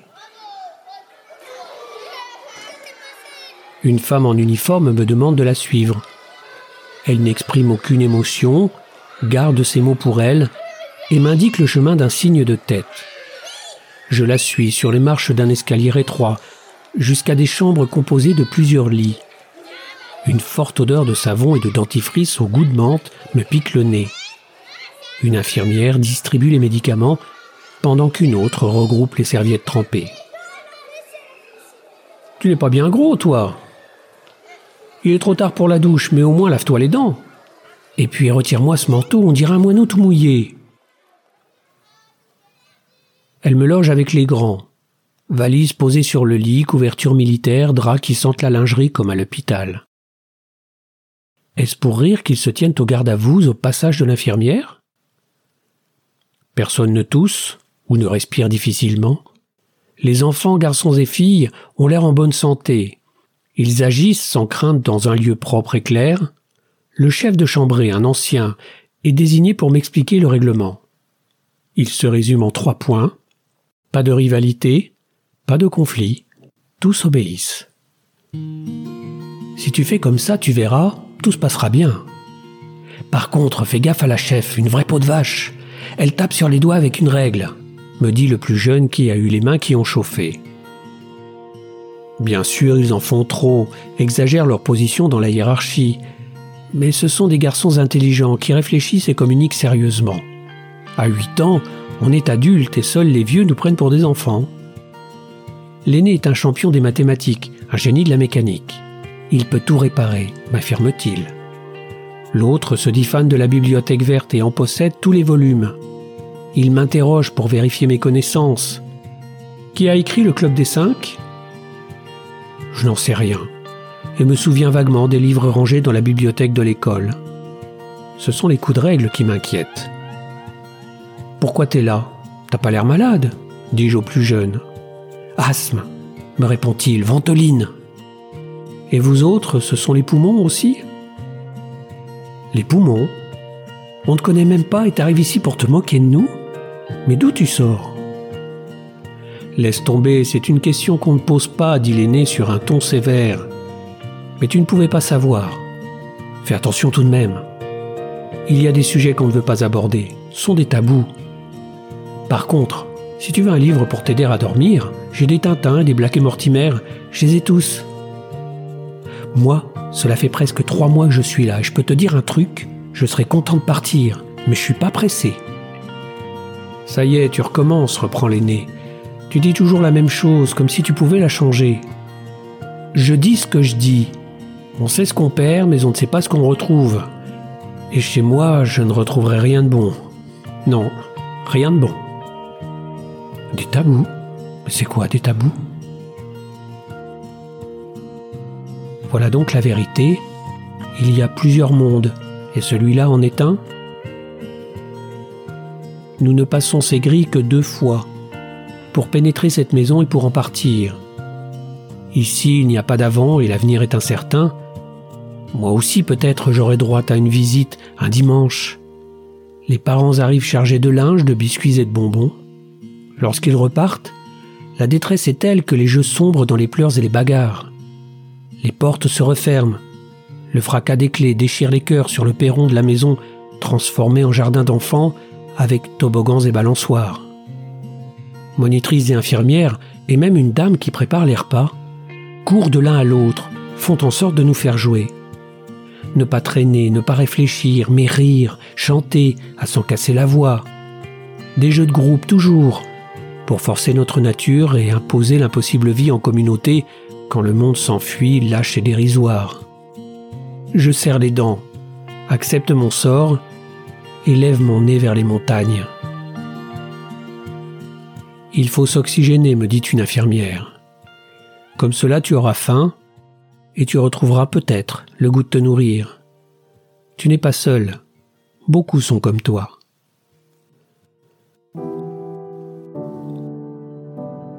Les nuits suivent les jours et les semaines se changent en mois. Si je prétendais que le mal que je porte m'accorde quelques avantages, je dirais que mon inconscience du temps qui passe, formulation décevante tant il est vrai que le temps, dans toute son abstraction, ne passe pas plus qu'il ne s'écoule. Mon inconscience, donc, me confine à l'intérieur d'une bulle résolument hermétique. Seul le présent m'affecte, sans considération d'un avenir impossible et d'un passé qui n'existe pas. Je ne le confie à personne, mais mes parents, mon frère et tous les membres de mon improbable famille ne me manquent pas. Leur image s'évanouit dans les limbes et je ne veux plus y penser. Ce que les infirmières nomment un rythme, un planning affiché dans la grande salle d'activité, constitue pour moi l'intitulé de mes habitudes rassurantes, ma routine, à laquelle je refuse de déroger. À cet instant, c'est vrai. Cette maison est un paradis sur terre.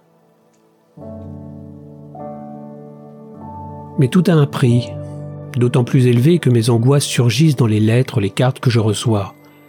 On t'embrasse, on pense à toi très fort. Mensonge que tout cela. On sait ce qu'on perd, mais on ne sait pas ce qu'on retrouve. Dehors, ils m'attendent et leurs baisers se changeront en brimades lorsqu'ils m'auront repris. Ils le font toujours. Certes, l'heure des repas rompt avec le rituel toxique des assiettes versées dans la poubelle de ma mère. Je ne m'endors plus le ventre creux sur ma table de classe pendant que l'institutrice me dicte mes fautes d'orthographe. Mais ces coupures dans nos jeux, notre scolarité et nos soins réveillent des peurs qui brisent ma résistance et déciment mes forces peu importe ce que les marmites contiennent, insonores les cris de joie des enfants affamés, inodores les plats qui défilent, mon corps et mon esprit ont perdu l'envie de se nourrir, de se reposer, de plaisanter même, en compagnie de gamins qui hurlent durable. Mes couverts ne sont pas droits, je les aligne en parallèle, je gagne du temps mais ne porte rien dans ma bouche. Au passage de la surveillante, je triche, dissimule dans ma main le morceau de viande qui m'étouffe. Je redoute le goût fort, l'odeur qui colle au palais. Un bout se bloque dans ma gorge et le réflexe s'engage. La sueur colle mes cheveux sur mon front brûlant.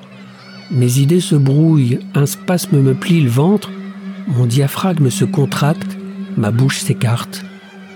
À force de meurtrissure, mon organisme s'est refermé sur lui-même. Je me meurs, je le sens.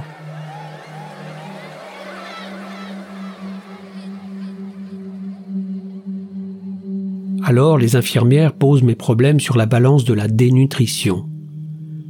Je suis un dos tordu, sans énergie pour se redresser.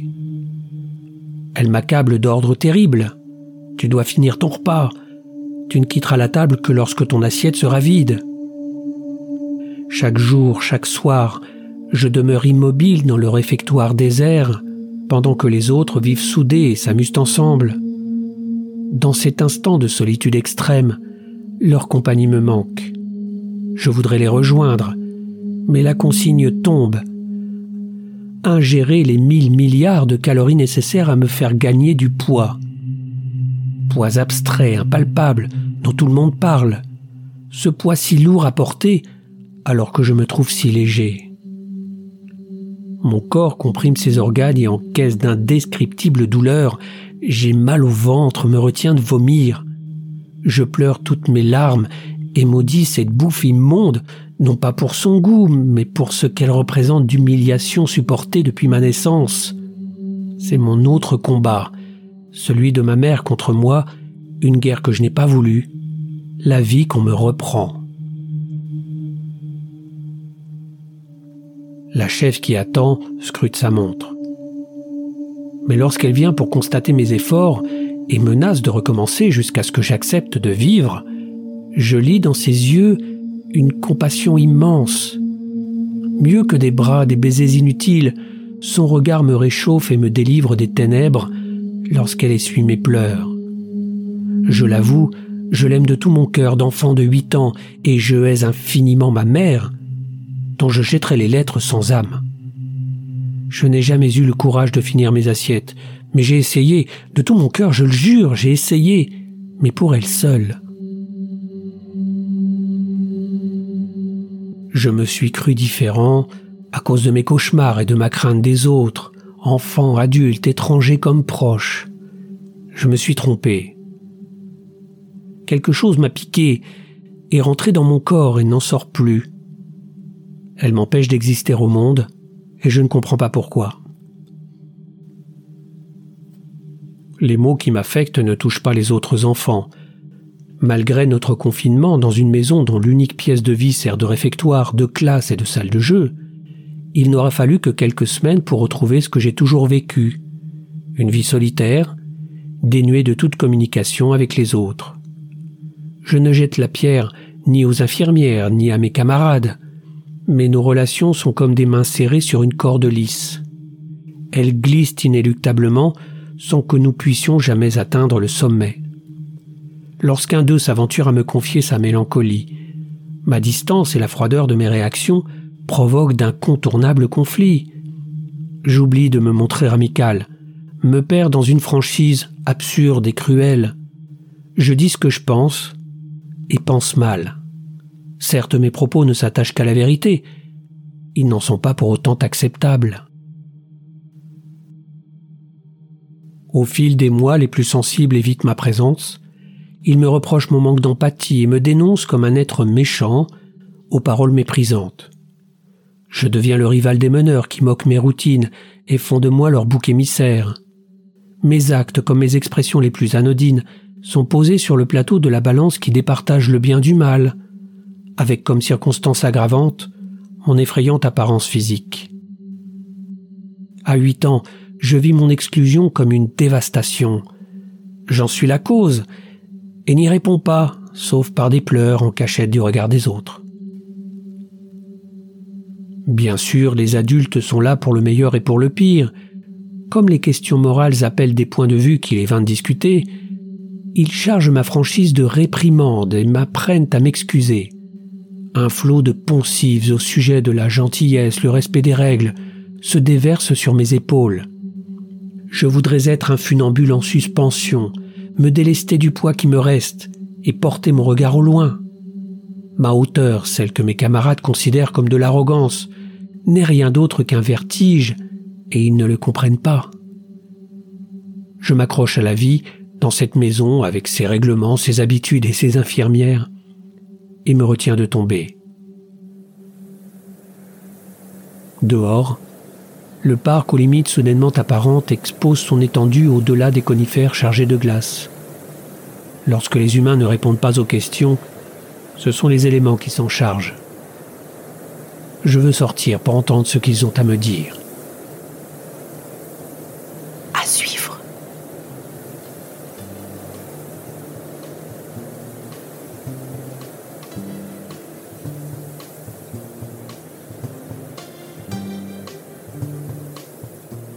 Les murs porteurs.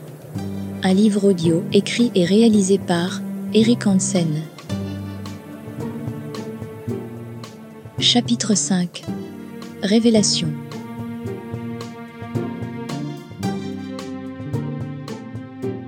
Mon admission dans l'aérium s'est décidée sur la base d'arguments organiques. Un rapport mathématique entre mon poids et ma taille, permettant de détecter d'une part ma dénutrition, et d'autre part le risque de développer certaines maladies à long terme, avec l'idée sous-entendue que j'aurais décidé de ne plus m'alimenter. Ce parti pris m'intrigue encore aujourd'hui. Pour quelle raison un enfant de 30 mois, 5 ans ou 8 ans refuserait-il de se nourrir? Aucun voisin, médecin, éducateur ne m'a posé la question. Alors je m'éloigne des enfants qui se créent une famille, famille à laquelle je ne crois pas. Au fil des semaines, ceux ou celles auxquels je m'attache rentrent chez eux sans donner de nouvelles après leur départ. Nous disparaissons à la manière de fumée dispersée par le vent. Le lit froissé et le pupitre en classe se vident en attendant le nouvel occupant. La chef redoutée prescrit mon intégration aux travaux de groupe. J'ai l'obligation de participer aux activités en plein air et de collaborer aux jeux des autres enfants. D'un autre côté, ces sorties réglées par un éducateur me libèrent de mes pages de dictées aveugles et des leçons à faune. Je m'y soumets de bonne grâce avec une idée derrière la tête. Dans le parc, je redécouvre un territoire immense.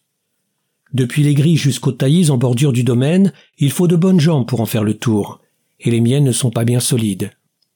Difficile aussi de me faire accepter par mes camarades. Les plus aguerris savent que je ne coopère pas et que je ne tiendrai aucun compte de leurs consignes. Il est une expression japonaise que j'affectionne particulièrement car elle traduit exactement mon refus prononcé en mots simples. Cette boule au ventre, cette négation, c'est le yada des enfants nippons. Yada comme un nom direct aux yeux noirs, à la mâchoire serrée. Yada.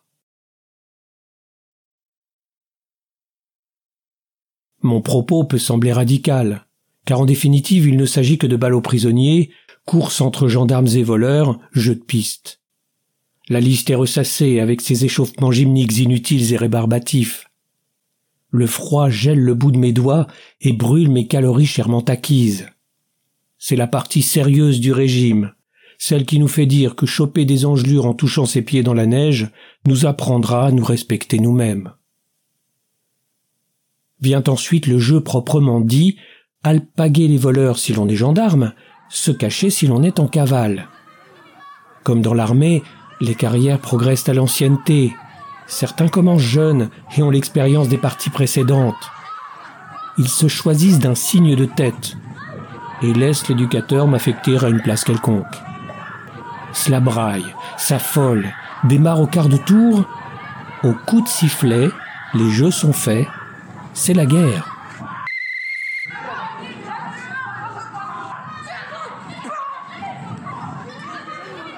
Ma panoplie de pions stupides se couvre des habits du stratège qui trace sa route entre les buttes et les arbres. Nul besoin de compas et d'équerre. Mes calculs remplacent les commandements. Mes jambes s'enfoncent dans la boue, je zigzague entre les monticules, me dissimule derrière les souches. En quelques foulées, je contourne le camp ennemi et libère ceux qui n'y comprennent rien. Combien de temps est censé durer une partie? Les gardiens dépassés hurlent dans le vent, les délateurs tombent les masques. Ils en appellent au jugement de l'adulte, qui applaudit et laisse jouer. C'était sûr, il a encore tout gâché. Il ne sait pas s'amuser, c'est foutu.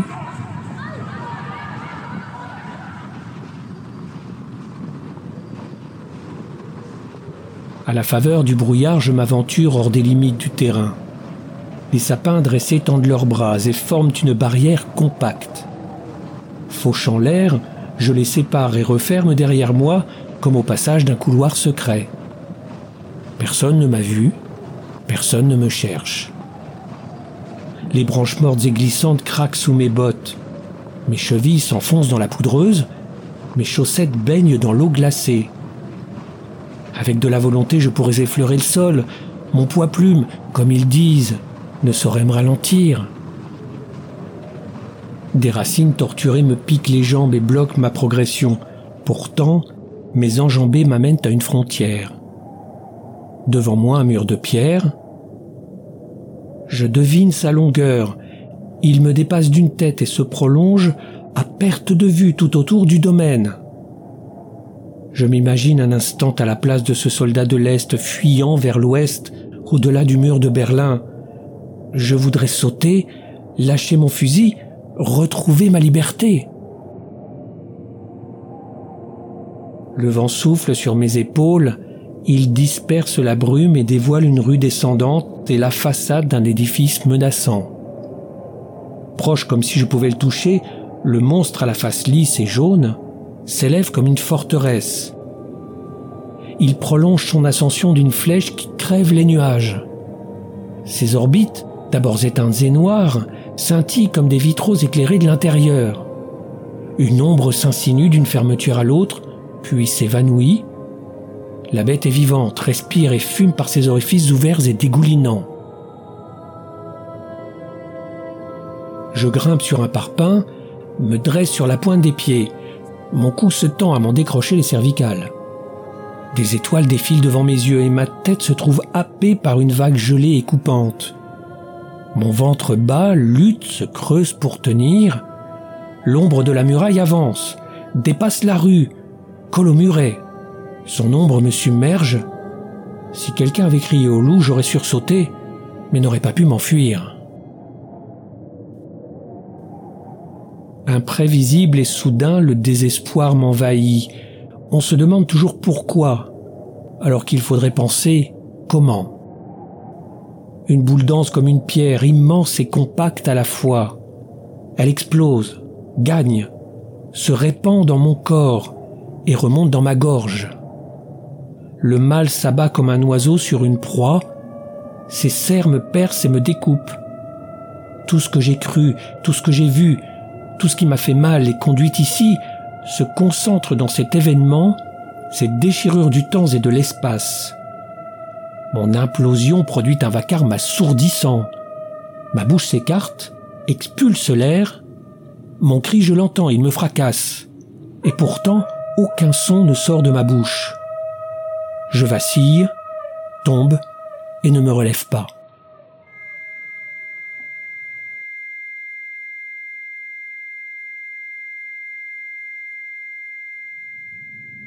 Les fesses dans la neige, les bras pour me soutenir, J'assiste impuissant à l'avancée des arbres qui resserrent leur étreinte. Ils m'enveloppent, vont pour m'emporter. Je pense aux tombes de nos champs, le masque de mon frère, les moqueries, les sarcasmes, mes côtes et ma peau transparente, la faim, ma mère, mon père, les hurleurs, les voix, les craquements, les plaintes qui m'absorbent. L'effroyable face me hurle la vérité, Écoute ce que tu es, regarde ce que tu as fait. Déficient, incapable et fou, tu ne sais même pas lire et écrire. Tous le disent. Pour toi, il n'y a rien derrière ce mur. Abandonne-toi mon souffle glacé et meurs, cela vaut mieux.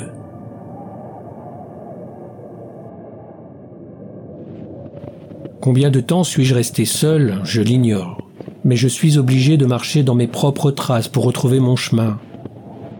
Un coup de sifflet retentit.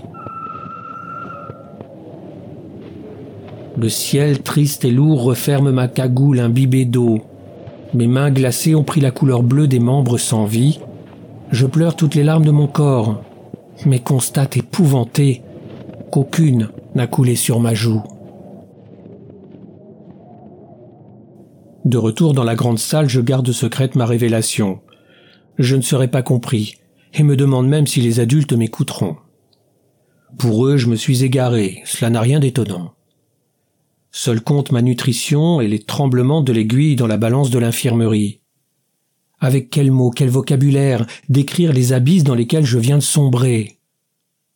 Je pense à Ralph Burton, le héros du film Le monde, la chair et le diable. Alors qu'il travaille à l'entretien d'une mine souterraine, un cataclysme se produit. Miraculeusement rescapé, il remonte à la surface et découvre une ville dévastée sans âme qui vive. Il est le dernier homme, du moins le pense-t-il. Impuissant et seul, il recherche des survivants, se parle à lui-même, s'inventent des amis aux yeux peints sur la face plastique des mannequins des grands magasins. Il découvre alors les raisons de l'extinction humaine et interpelle le spectateur. Il plonge dans son regard pour lui dire Qu'avez-vous fait?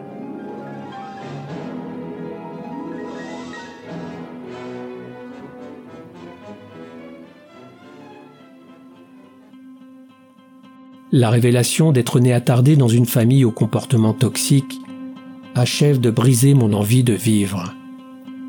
Mon âme répand ses lambeaux dans tous les coins de la maison, qui m'abandonne à son tour. Plus rien ne me rassure. Je délaisse mes routines mécaniques pour une mélancolie grave et silencieuse. Les garçons et les filles de l'Institut ont vu la muraille, mais ils se sont tus. Il y a des sujets qu'on ne veut pas aborder.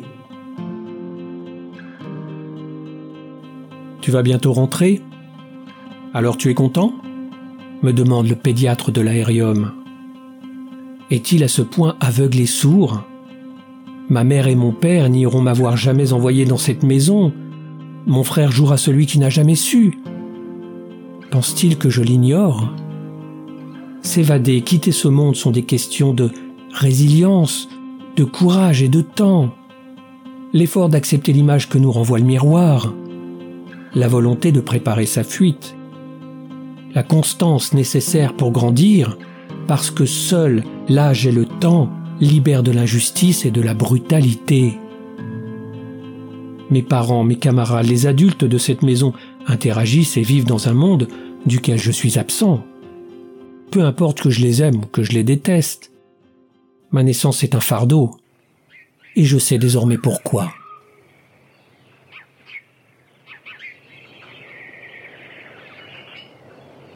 Pourtant, le couple qui dirige l'aérium déploie une myriade de moyens pour nous sauver de nous-mêmes, comme de la maladie qui nous affecte. Inutile de nous justifier de ce que nous ne sommes pas. Je dis nous avec le recul formé par les années. En réalité, je ne sais rien des progrès de mes semblables. Enfermé dans l'instant, je découvre ce que je suis. Mes camarades, eux, s'ouvrent sur le monde et se préparent à le rejoindre. Nos mots renvoient à l'intolérance d'autrui, comme si un panneau était pendu à notre cou. Je ne suis pas le mal que je porte. Pour nos protecteurs, il n'y a pas de préférence, pas de mépris. Et gare à ceux affublés d'une blouse ou en civil, qui ne se mettent pas au diapason de cette simple humanité. Leur bureau se situe derrière une large porte en bois que nul n'a le droit d'ouvrir à l'exception du personnel soignant. Un tapis rouge réchauffe le sol sous un bureau encombré de dossiers et de correspondances. Le directeur se repose dans un large fauteuil de cuir et regarde la télévision. Le soleil du printemps inonde la pièce depuis une fenêtre aux rideaux ouverts. La directrice rédige ses notes devant une imposante bibliothèque fournie en livres aux tranches multicolores. Sans en avoir l'air, le couple observe les jeux des plus jeunes dans le parc. Tous deux connaissent nos prénoms et nous installent comme si nous avions toujours été des leurs.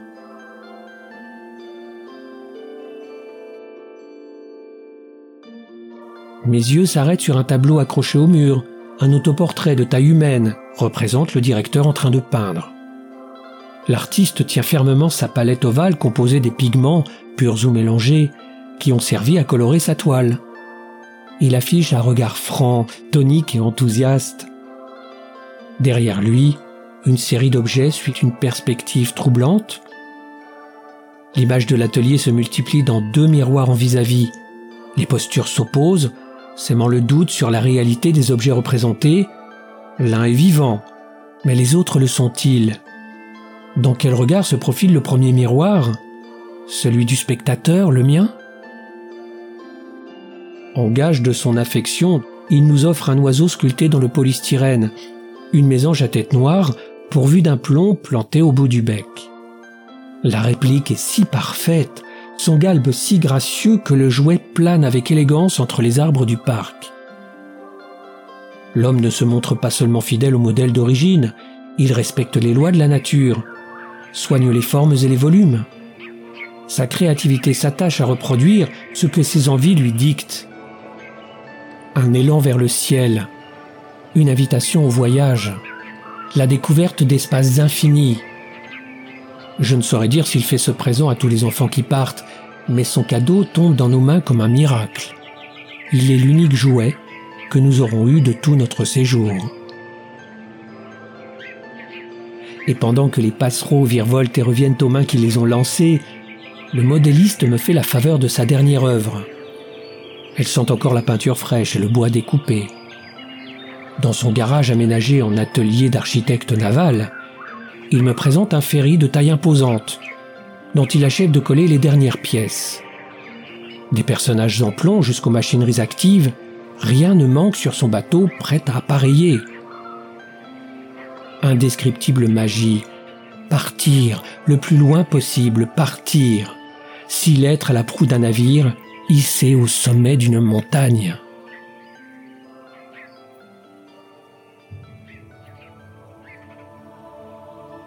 Seule la directrice comprend que les kilos gagnés, 2 kilos 400 grammes tout au plus, sont le résultat de sacrifices qui dépassent l'entendement. Je suis allé au bout de mes forces. Elle ne peut rien pour moi. Excellent séjour sans aucune incidence. Amélioration de l'état général très sensible. Inscrit-elle dans mon carnet de santé. Elle ne prétend même pas à l'exactitude. Son exagération renvoie à l'émotivité du lecteur, la lectrice. Ce qui l'aidera à boucler ce dossier dont elle ne peut s'occuper.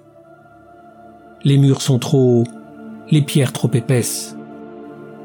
Ma mère m'affame lentement, méthodiquement, et me gave de paracétamol pour calmer mes douleurs. Elle me hait et m'annule comme un message qu'elle refuse d'écouter. Son déni fait de moi un animal sans histoire, passé et à venir, comme un mouton, apaisé dans son présent et qui ne sourcille pas lorsqu'on le tond. Alors pourquoi la directrice m'abandonne-t-elle en sachant ce qui m'attend?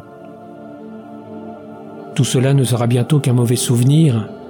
Tu oublieras, me confie-t-elle au moment de boucler mes valises. Elle ne croit pas si bien dire.